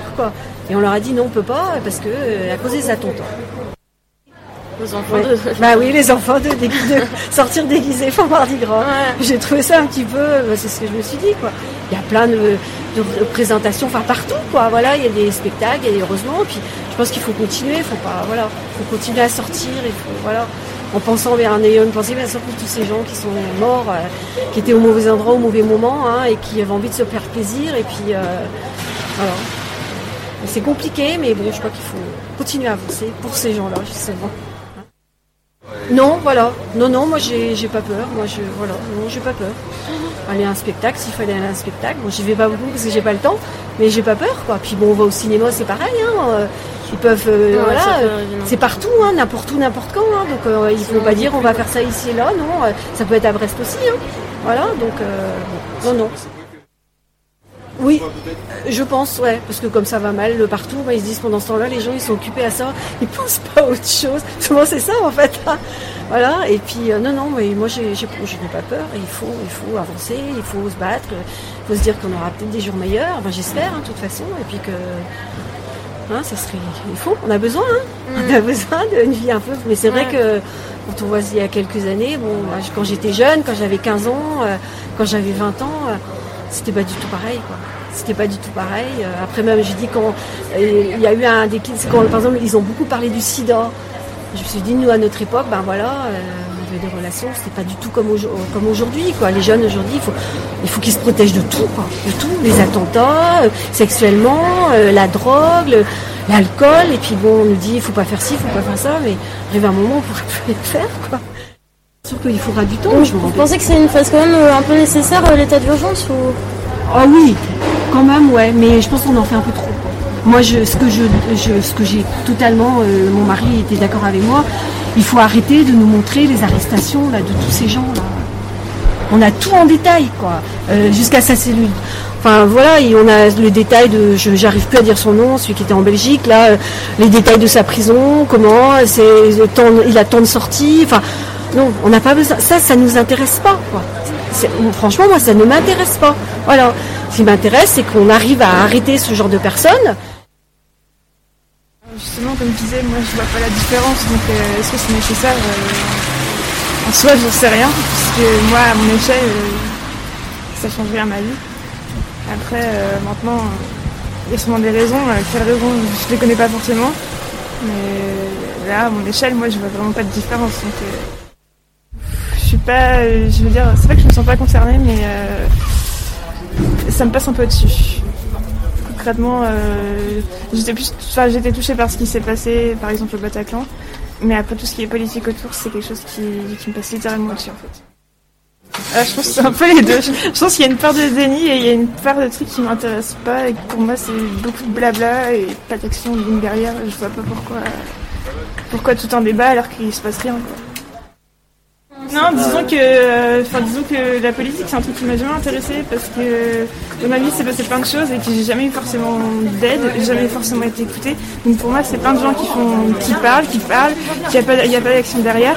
Et vu qu'il n'y a pas d'action derrière, eh ben, il n'y a pas d'impact sur moi et moi, je me, enfin, moi ma situation elle change pas en soi. Euh, j'imagine que quelque part c'est bien, qu'il se passe plein de choses comme les nuits debout et tout ça, mais au-dessus, bah il y a aussi si des gens sont pas forcément écoutés par les, enfin, par les gens au-dessus euh, au-dessus d'eux, donc du coup. euh, voilà, c'est ça. Donc, il se passe des choses, mais ça n'aura pas d'impact plus tard. Et voilà, on est de retour Et après ce deuxième micro-trottoir. On va laisser peut-être euh, l'élève Gwen euh, enchaîner Ouais. sur, euh, plutôt sur la première partie du micro-trottoir ou la... Euh, la- C'était la dernière, je sais pas, c'était Ouais. c'est la première partie. Ouais, parce qu'elle a parlé euh, euh, droit de manifester, euh, et puis que la peur qui était partout et qui nous empêchait de, de vivre notre vie et de nos, convictions en fait. Et donc ça va être le point attentat, écologie et enfumage. et préparé à la va-vite, mais, mais et du coup, c'était revenons à no- mi-novembre euh, 2015. Et moi j'étais très motivé préparant la, la COP 21 et mon petit voyage euh, militant écolo euh, bobo euh, pour aller là-bas soutenir bah, ce, combat, cette lutte climatique. Et le 23 novembre, ce qui passe à Bataclan, donc les attentats, euh, 15 jours avant l'ouverture de la COP21. Et alors les premières sensa- sensations, donc c'est voilà, la peur, le, dégoût, comme ce qu'on a pu tous ressentir.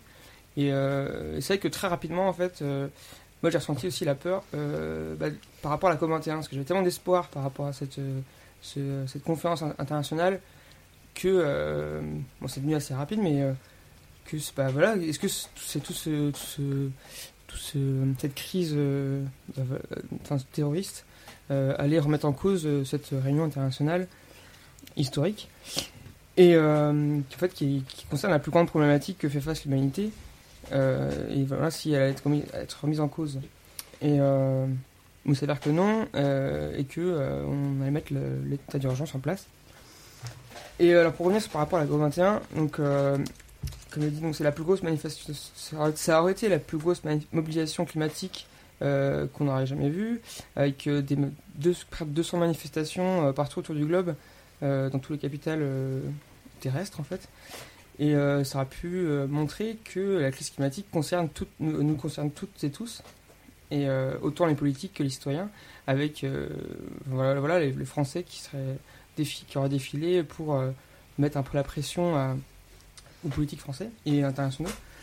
Et non, en fait, du coup, c'est à cause de cet état d'urgence et l'interdiction qui en découle de la manifestation du climat du 31 novembre. Du coup, on n'a pas pu aller en masse montrer notre, nos convictions.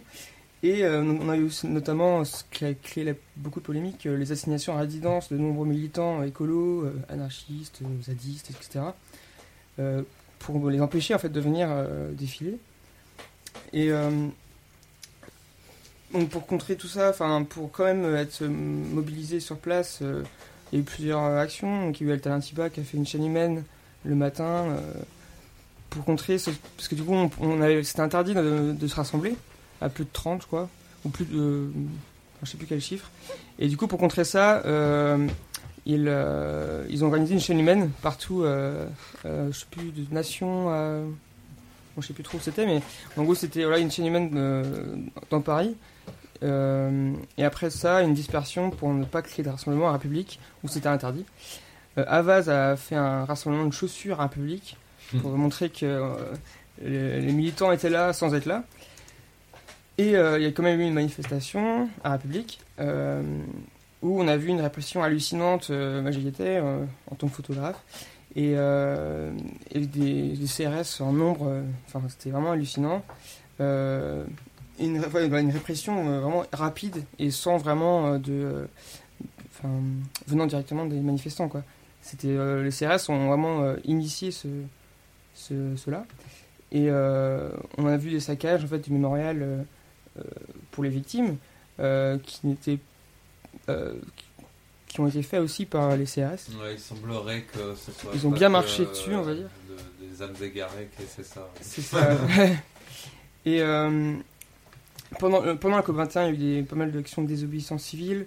euh, enfin voilà, des équipes qui se sont créées pour, euh, contre l'équipe des Bleus. L'équipe des Bleus qui étaient les policiers. Euh, il y a plein de conférences et là ça voyait vraiment. euh, Enfin pendant deux semaines à Paris, il y a eu des conférences tous les soirs euh, sur plein de sujets. C'était euh, vraiment beau à voir. Euh, après la clôture de la COP21 le 12 décembre, il y avait le, journée euh, Red Lines. En fait, c'était le principe à l'avenue à l'avenue de la Grande Armée, un, un grand rassemblement euh, dans cette avenue euh, qui euh, iront, euh, enfin, qui- pour créer une grande ligne rouge avec des barrières, donc avec euh, plus 1, plus 2, et plus 4 degrés, que euh, en fait euh, pour, empêcher les politiques de casser ces barrières. Et avec tous les, gens entre ces barrières pour les, empêcher, les empêcher. Donc, j'ai vu, c'était vraiment très beau. On voyait vraiment cette convergence de lutte, donc climatique, féministe, euh, Free Palestine, euh, gay, etc. Et on voyait arriver cette nouvelle lutte libertaire, anti-état d'urgence, pour montrer notre droit à manifester en fait. Ouais. Bah, De toute façon, t'avais les mêmes. C'était les mêmes euh, enjeux. hein, euh, Au-delà de, au-delà de ce qui a été fait euh, au moment de la COP 21, mais le, le contrôle aux frontières était euh, Ah oui, décidé pour le exact. 13 novembre à- au- pour la COP 21. Mhm. Des centaines de visas ont été refusés pour des activistes euh, étrangers avant la COP 21, euh, de- de- de- depuis le début de l'année 2015, je crois. enfin. Et euh, on voit bien qu'il y a une communication politique qui correspond pas du tout aux vrais enjeux ni au, au vrai agenda de, de- des, décis- des décisionnaires. quoi. Mm. Donc, euh, on peut, je pense que euh, tel, le système tel qu'il est, on, ne peut plus lutter à l'intérieur de ce système-là, même pour le, enfin, contre le changement climatique. Mm, C'est pour ça qu'il y en a qui vont hors du système, comme euh, on peut voir à la ZAD, pour euh, créer des, des initiatives en fait. euh, on peut considérer comme utopistes ou pas. ça, c'est un grand débat. Mais, euh, mais ouais, enfin, quand on est dedans là, c'était euh, lors de la COP21, cette gestion a été euh, amplifiée par l'état d'urgence pour euh, enfin, étouffer toute, la- toute contestation quoi. Bon, on va, on va peut-être euh, demander à notre euh, invité euh, spécial euh, ce qu'il en pense. Alors, pour- La gueule de l'invité spécial. Pour, te- pour tout vous dire, ça va pas être un invité, ça va plutôt être un inventé. Hmm. Parce qu'on a, on, on s'est donc dit que pour euh, participer à ce débat sur l'état d'urgence, qui, la personne qu'il nous fallait, c'était notre cher ministre de l'Intérieur qui met en œuvre cette, euh, cette- cet état d'urgence. Et on lui a donc écrit pour lui demander s'il pouvait venir causer sur, euh, sur Radio Piquet. On lui a écrit Cher Bernard Cazeneuve, permettez-nous de nous présenter. Nous sommes l'équipe d'animatrices et animateurs de Radio Piquet, une toute jeune web radio qui a vu le jour il y a quelques semaines à Brest. L'objet de notre antenne est de créer un espace de débat entre citoyennes et citoyens pour faire émerger des réponses aux grands défis de notre temps. Pour chacun des sujets dont nous voulons débattre, nous mettons un point d'honneur à inviter la personne la plus compétente sur le sujet. Pour notre toute première émission, L'école volante, nous allons nous pencher sur la question de la liberté dans le contexte actuel de l'état d'urgence. C'est pourquoi, monsieur le ministre, nous avons tout naturellement pensé à vous. Cette première école volante aura lieu vendredi 15 avril de 19h à 21h, donc on lui a écrit jeudi, hein, hier. De 19h à 21h environ. Notre planning étant un peu surchargé, nous n'avons pas pu vous prévenir plus en amont et nous convenons que vous pourrez difficilement vous rendre disponible pour venir débattre avec nous à Brest. De plus, nous doutons de la capacité de notre structure associative à assumer les mesures de sécurité nécessaires à la venue d'un ministre en exercice en ce les- court laps de temps. Et ça, ça aurait été drôle. Bon, euh, Bernard, maintenant, bah, faut libérer la cuisine. Et la soupe à chauffer. Cependant, nous vous proposons de, vous appeler- de nous appeler pendant l'émission. Vous pourrez alors prendre part au direct et éclairer ainsi notre débat. Afin de recevoir au mieux votre intervention, nous restons à votre disposition pour toute modalité pratique. Monsieur le ministre, nos salutations du bout du monde, Kenavo, Association Piquet. euh. Gros béco. On nous a- euh, donc j'imagine que c'est Bernard hein, qui nous a répondu. Sans Oui, sûrement, oui, sûrement, oui, oui, oui. oui, oui, oui, c'est Il toujours, a c'est répondu, toujours ouais. Bernard. De toute façon, il nous écoute, il nous, il nous répond. Avant même que t'aies envoyé, il l'avait il le déjà lu. savait, il le savait. Mais, Et il avait la date vous avant nous avez toi. contacté via le site internet du ministère pour une interview téléphonique ce jour avec Monsieur Cazeneuve. Son agenda ne nous permet malheureusement pas de répondre favorablement à votre demande. Ah, ils ont Cordialement, Paul Communication, cabinet de Bernard Ah, Cazeneuve. il s'appelle Paul Communication, quoi. il a bien choisi son métier. hein. On n'a donc pas de, on n'a donc pas d'invité du jour et on va être malheureusement obligé de l'inventer, ce qu'on va probablement être obligé de faire euh, assez régulièrement dans l'école volante puisque Ah bah, si visiblement, qu'il y a des ministres, les ministres, euh, La veille les- de l'interview. les ministres préfèrent aller euh, chez euh, Jean-Jacques Bourdin que euh, chez Bonjour. Radio Piquet. Et encore, Alors, faut pas euh, arriver en retard euh, chez Bourdin. Il Nous avons, donc, euh, nous avons donc euh, l'invité du jour, enfin l'inventé du jour, et il va être face au feu des questions. Face au Euh, peuple. Bernard Cazeneuve, bonjour. Bonjour. Voilà, bonsoir peut-être. Bonsoir. Alors, euh, la- une des questions qu'on voulait vous poser, c'est euh, est-ce qu'on sait quand est-ce qu'il va finir cet état d'urgence? Parce que beaucoup de gens ont peur de l'état d'urgence permanent, comme dirait Miteux. Bah, nous, trois mois, six mois, neuf mois, c'est clairement insuffisant. Enfin, nous, on milite pour un état d'urgence qui dure mille ans. D'accord. Mille ans, que c'est bien. Comme le Troisième Reich. Voilà. J'ai, Écoutez, pas d'amalgame, euh, pas de raccourcis douteux. Et de points Goodwin, s'il vous plaît. Voilà. euh, Ouais, c'est le premier de l'émission. c'est un peu facile et ça n'est pas notre conception de la démocratie. Mais enfin, monsieur Cazeneuve, euh, je, je me suis renseigné un peu. J'ai vu que la dernière Mais fois nous que l'état aussi, d'urgence. figurez-vous, on s'est renseigné. On ne fait que ça du matin au soir et du soir au matin, on se renseigne. J'ai vu que la dernière fois que l'état d'urgence, alors imaginons qu'il soit prolongé pour l'Euro de foot, la dernière fois et la seule fois que l'état d'urgence a duré euh, 9 mois et 12 jours, c'était pendant la, la rébellion des généraux à Alger, pendant la guerre d'Algérie. Est-ce qu'on est vraiment dans cette situation? Mais euh, vous avez vu sur les places des villes et des villages, ça ressemble pas à une rébellion? Ah, c'est sûr, il y a moins de galons, mais, euh, mais c'est tout aussi inquiétant. Enfin, les, à l'époque, les paras euh, menaçaient de de- de- de- d'arriver en parachute sur Paris, de prendre l'Assemblée nationale, l'Élysée. Mais est-ce que vous les avez vus trimballer des marmites de soupe, les paras, à l'époque C'est chaud, c'est Non. Clairement non Alors, s'il doit durer 1000 ans, ce, ce- cet état d'urgence, qu'est-ce qu'on pourrait faire pour éviter les, les défauts qu'il a les, Mais les- quel défaut Eh ben, par exemple, les, les, les, les faux positifs, les gens qui ont rien à se reprocher, qui sont euh, mis en garde à vue, qui, qui perdent leur travail. Mais ça reste un détail de l'histoire, on sait bien. Enfin. Alors, j'ai- ce que, une autre question que j'aimerais bien vous poser, monsieur le ministre, c'est est-ce que vous, sous l'état d'urgence, vous vous sentez libre? Mais comme disait à peu près Benjamin Franklin, hein, euh, un peuple sacrifié, prêt à sacrifier un peu de sécurité pour un, un peu de liberté ne mérite ni l'un ni l'autre. Donc bien sûr que qu'on est moins libre qu'avant, mais c'est pour notre bien, bon sang. C'est très- Comprenez-le. C'est très clair. Votre réponse est très claire, Monsieur Bernard. Monsieur Cazeneuve, je voudrais, je voudrais savoir, vous qui en êtes assez proche, euh, cet état d'urgence, euh, que pensez-vous qu'en pensent les syndicats de police? Que pensez-vous qu'en pense Que pensez-vous qu'en pensent? Je pense que c'est grammaticalement, grammaticalement correct, mais assez pourri comme Ça question. choque l'oreille. Euh, vous qui avez l'ore- l'oreille des, des policiers, euh, est-ce que vous savez ce qu'en pensent les, les... Bah Alors, bien sûr, on les lit leurs mails. mais bien sûr qu'on sait, on les écoute. Alors mais Alors, depuis, depuis le temps qu'on nous dit qu'on nous entend, enfin, qu'on n'écoute pas les citoyens, mais on passe notre temps à les écouter. Bon, ils sont pas forcément au courant, mais euh, donc bah, ils, ils- ils sont tout à fait d'accord. Enfin, ils sont heureux, ils prennent l'air déjà tous les soirs. Ils ont de la soupe gratuite. Trop, trop de soupe, on m'a dit. Ah bah oui, mais c'est pour c'est pour avoir des des, Des poulets en bonne santé. des poulets bien portants.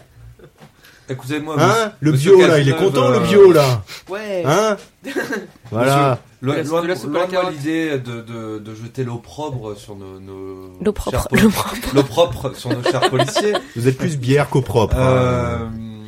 je, je voulais vous raconter une petite histoire. C'est un, un ami qui, allait acheter une dangereuse substance euh, psychoactive, euh, du, du shit, du hashish, du hakik, Le cannabis. du cannabis.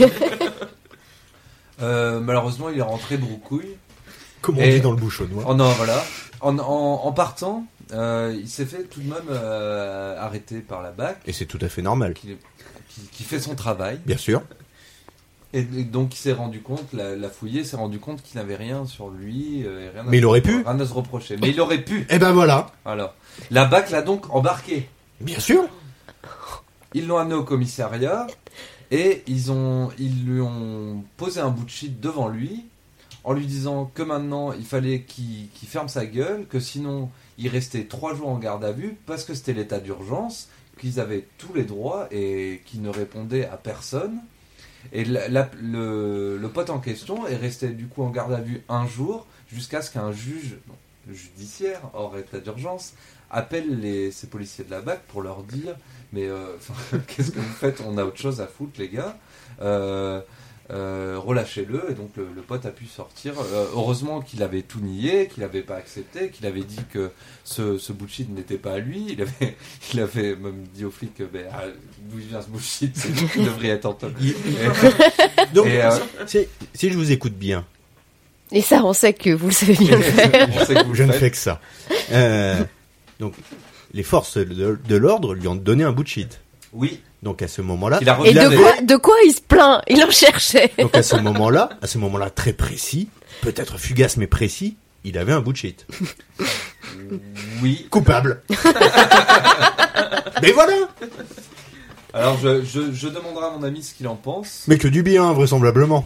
Visiblement, il, il s'en est, euh, il s'en est bien remis. hein. Il Ah n'a bah voilà. pas du tout été choqué par le, le pouvoir ultime et sans aucune concession de nos policiers, nos chers policiers de la BAC. Donc vous pourrez en rendre, en rendre compte. à Mais voilà, subordonnés. 100% de satisfaction client. Voilà. Euh, on, on va s'approcher de 21h, donc on va se diriger vers la fin de l'année scolaire euh, de l'école volante. On va devoir vous laisser, monsieur Cazeneuve, mais Bah, merci de, de- De votre, de votre écoute. J'ai d'autres gens à écouter, vous savez. Euh, Est-ce que vous avez un- un- une dernière phrase, un mot de la fin pour euh, Radio Piquet Merde.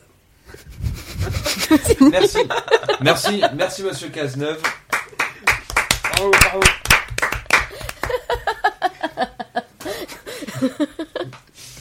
Un très bon Monsieur Cazeneuve. Alors, on va, on va se, on va se diriger vers euh, la fin de l'émission. On doit en faire euh, censément un petit bilan. Comme- comment, euh, comment résumer cette émission? On a parlé de Tocqueville, donc on invite tout le monde à aller euh, lire leur. Voir son euh, film. Et, euh, on invite tout le monde à aller voir son film. euh, Je rappelle l'ouvrage que j'ai cité, s'appelle L'Ancien Régime et la Révolution, écrit en 1856. Et c'était surtout sur le chapitre 3, comment les Français ont voulu des réformes avant de vouloir des libertés, qu'on s'est euh, qu'on s'est attardé. Et chapeau bas à Tocqueville. Oh Mais- Oh. On a parlé foot. C'est vrai. Euh, Est-ce que tu as les. les... 2-0. Est-ce que tu as les, les références peut-être de, du- de l'article de Sophie? Alors, ce sont des articles de Jérôme Lata que je mettrai sur euh, le Twitter de Radio Piquet. Ouais, et sur le, le- dans les commentaires de l'article euh, sur l'école volante, sur le site www.piquet. Point space. Donc on a parlé Point ensuite, on a cake. fait les micro-trottoirs, ça c'est un peu euh, euh, égaré, enfin égaré, on a parlé de plein de trucs. On a parlé aussi de euh, l'état d'urgence au début, enfin le début de l'état d'urgence pendant la COP 21. Là-dessus, on pourrait, qu'est-ce qu'on pourrait euh, Ah, Moi, je rajouterais comment qu'à allez lire les euh, différents écrits de Florent Badillot.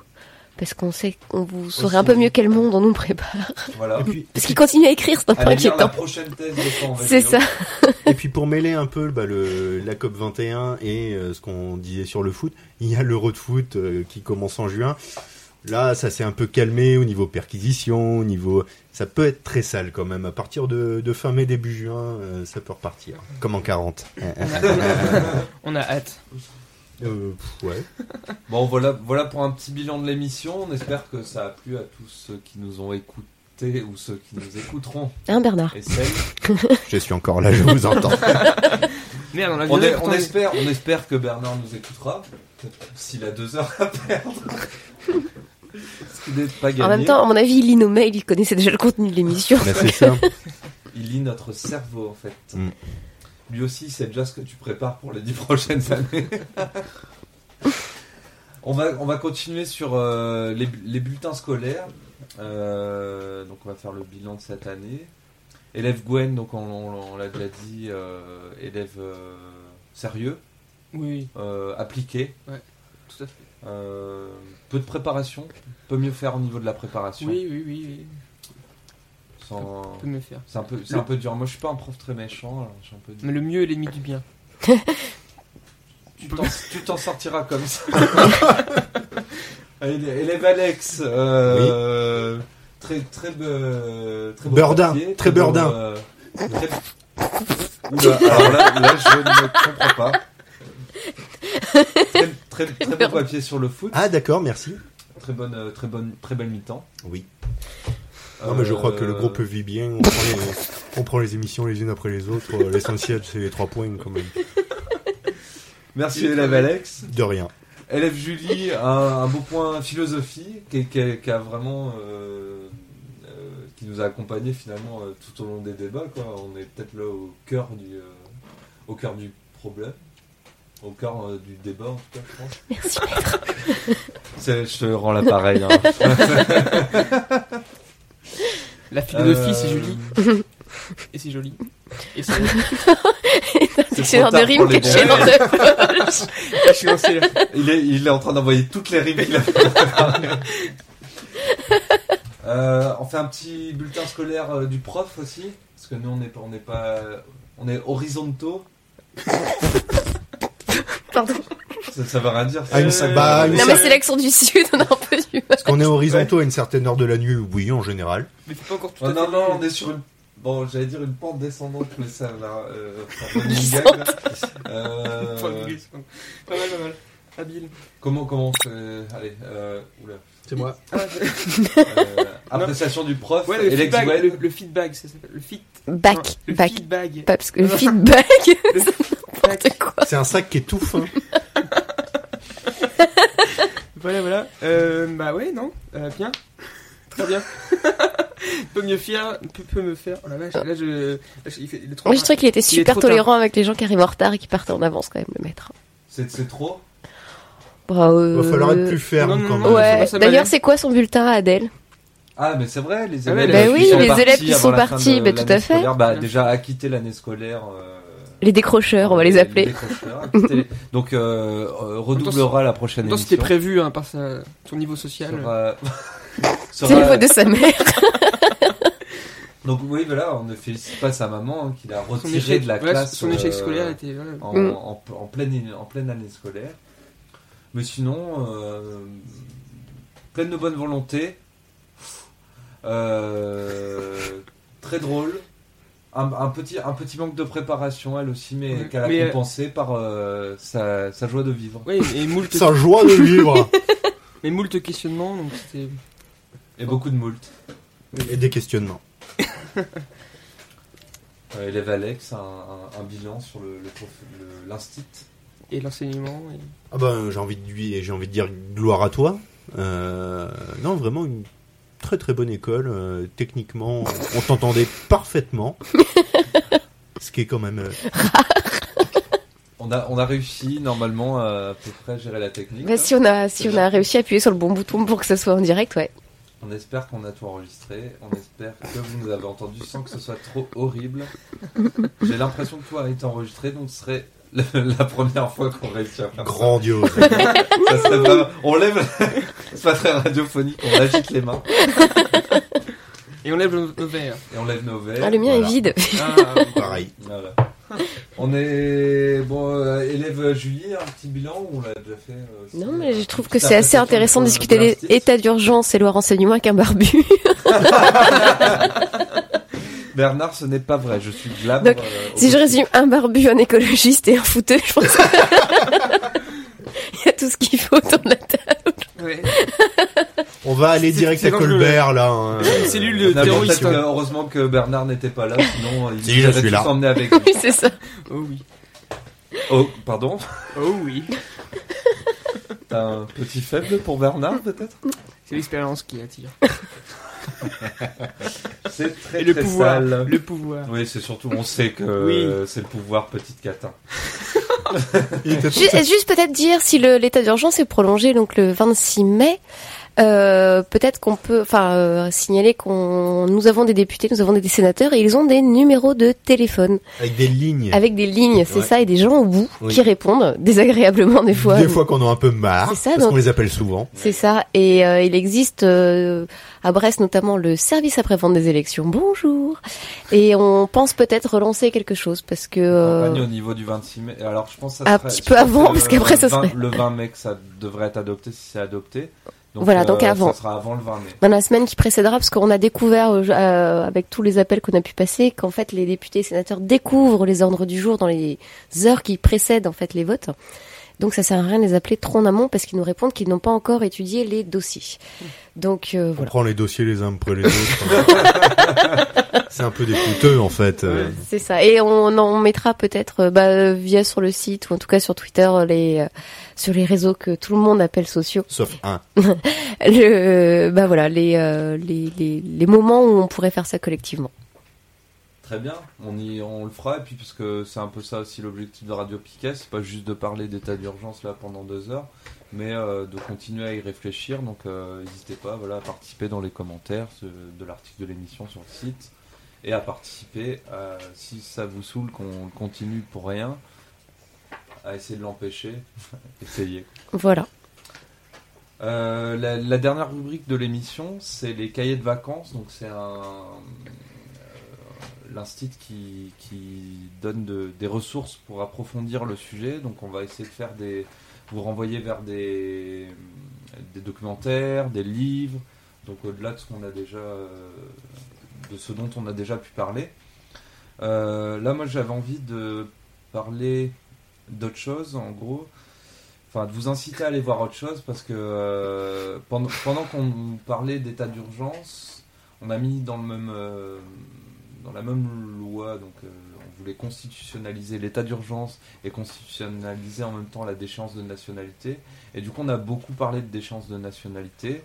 Ça a beaucoup mo- mobilisé les associations et les militants euh, antiracistes euh, et qui défendent les, droits de l'homme. Malheureusement, pendant, pendant ce- temps-là, les lobbies à Bruxelles continuent à œuvrer pour le TAFTA. Donc je vous, invi- je vous invite à aller euh, faire un petit tour, euh, si, vous, si vous reste un peu d'indignation encore, à aller faire un petit tour euh, par exemple sur le site de la Quadrature du Net et aller voir euh, où en est le traité TAFTA, parce que là, on...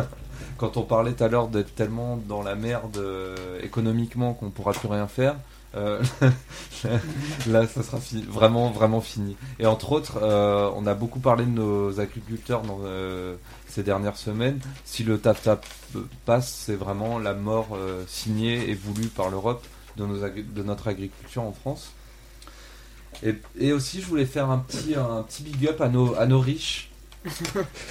Parce que pendant qu'on causait la euh, donc d'échéance de nationalité et même pendant qu'on causait là pendant deux heures d'état d'urgence, les, les plus riches ont, ont continué à devenir plus riches hein, évidemment. Et donc euh, selon les, les dernières estimations que les qu'on a pu faire euh, grâce aux révélations Panama Papers, l'évasion fiscale ça c'est une perte pour chaque citoyen environ de 2000 euros par an. Ça veut dire que pendant les deux heures où on a causé là, on a tous perdu 50 centimes. on était une petite dizaine dans la pièce, peut-être euh, une petite dizaine à, à écouter euh, ce qu'on faisait. Ça nous aurait donc euh, rapporté 10 euros et on aurait pu largement financer cette émission pendant ce temps-là. Donc s'il vous plaît, les plus riches, euh, donnez-nous ce- ces sous-là pour qu'on puisse s'exprimer, nous, petits pauvres, qui, qui n'arrivons pas à amasser de l'argent pendant qu'on cause aidez-nous. Et surtout, bah, j'invite tout le monde à aller, à aller euh, se renseigner là-dessus et à essayer de trouver des solutions pour que ça change. On, va faire un petit bisou. euh, tout le monde est, tout le monde est, euh, l'élève Alex doit s'en aller. On va, on va faire un, on va faire un petit bisou peut-être. à- Il était beau, celui-là. Ouais. Il était derrière l'oreille, je suis sûre. On va faire un petit bisou peut-être à l'élève Kermit qui n'a pas pu être là ce soir. Euh, Bisous, bisous. Bisous. il, est- il était, il était, Il était euh, malade. ind- indisposé. il, sera, il sera là la prochaine fois. Euh, donc gros bisous Kermit. Euh, gros bisous à Adèle qui a dû partir. Euh, Euh, Anthony qui nous a lâchement Anthony abandonné qui- aussi. Qui, est parti dormir. C'est ça. Repose ses yeux. Qui n'a pas une vie facile. C'est les vacances. Et, et voilà, un grand merci à tous ceux qui nous ont écoutés et qui nous écouteront en podcast. Ça. Et puis à la prochaine, parce que c'est que la première. Oui, C'est-à-dire qu'il y en aura d'autres en fait. ça qu'il faut dire aussi à la fin. Prochaine école volante dans 15 jours. On peut pas encore vous donner le sujet parce qu'on a plusieurs idées. Ça va dépendre de ce qu'on arrive à faire. Ce qui est sûr, c'est que ce coup-ci, on essaiera de, d'être- de vraiment faire mieux. le studio. Et plus préparé, moi. On Ah, ouais. essaiera de faire vraiment le studio volant. Donc, on va, on va sortir de chez nous et aller. Enfin, de notre cuisine, parce qu'on a remarqué aussi. sortir de la cuisine et essayer d'aller un peu à la rencontre euh, des gens. Des toi On vous dit un gros bisou, salut. Ouais. Bisous, bisous. Et euh, bonnes vacances. Bonnes vacances scolaires. Au revoir. Au revoir. Au revoir les enfants. Au revoir. Au revoir.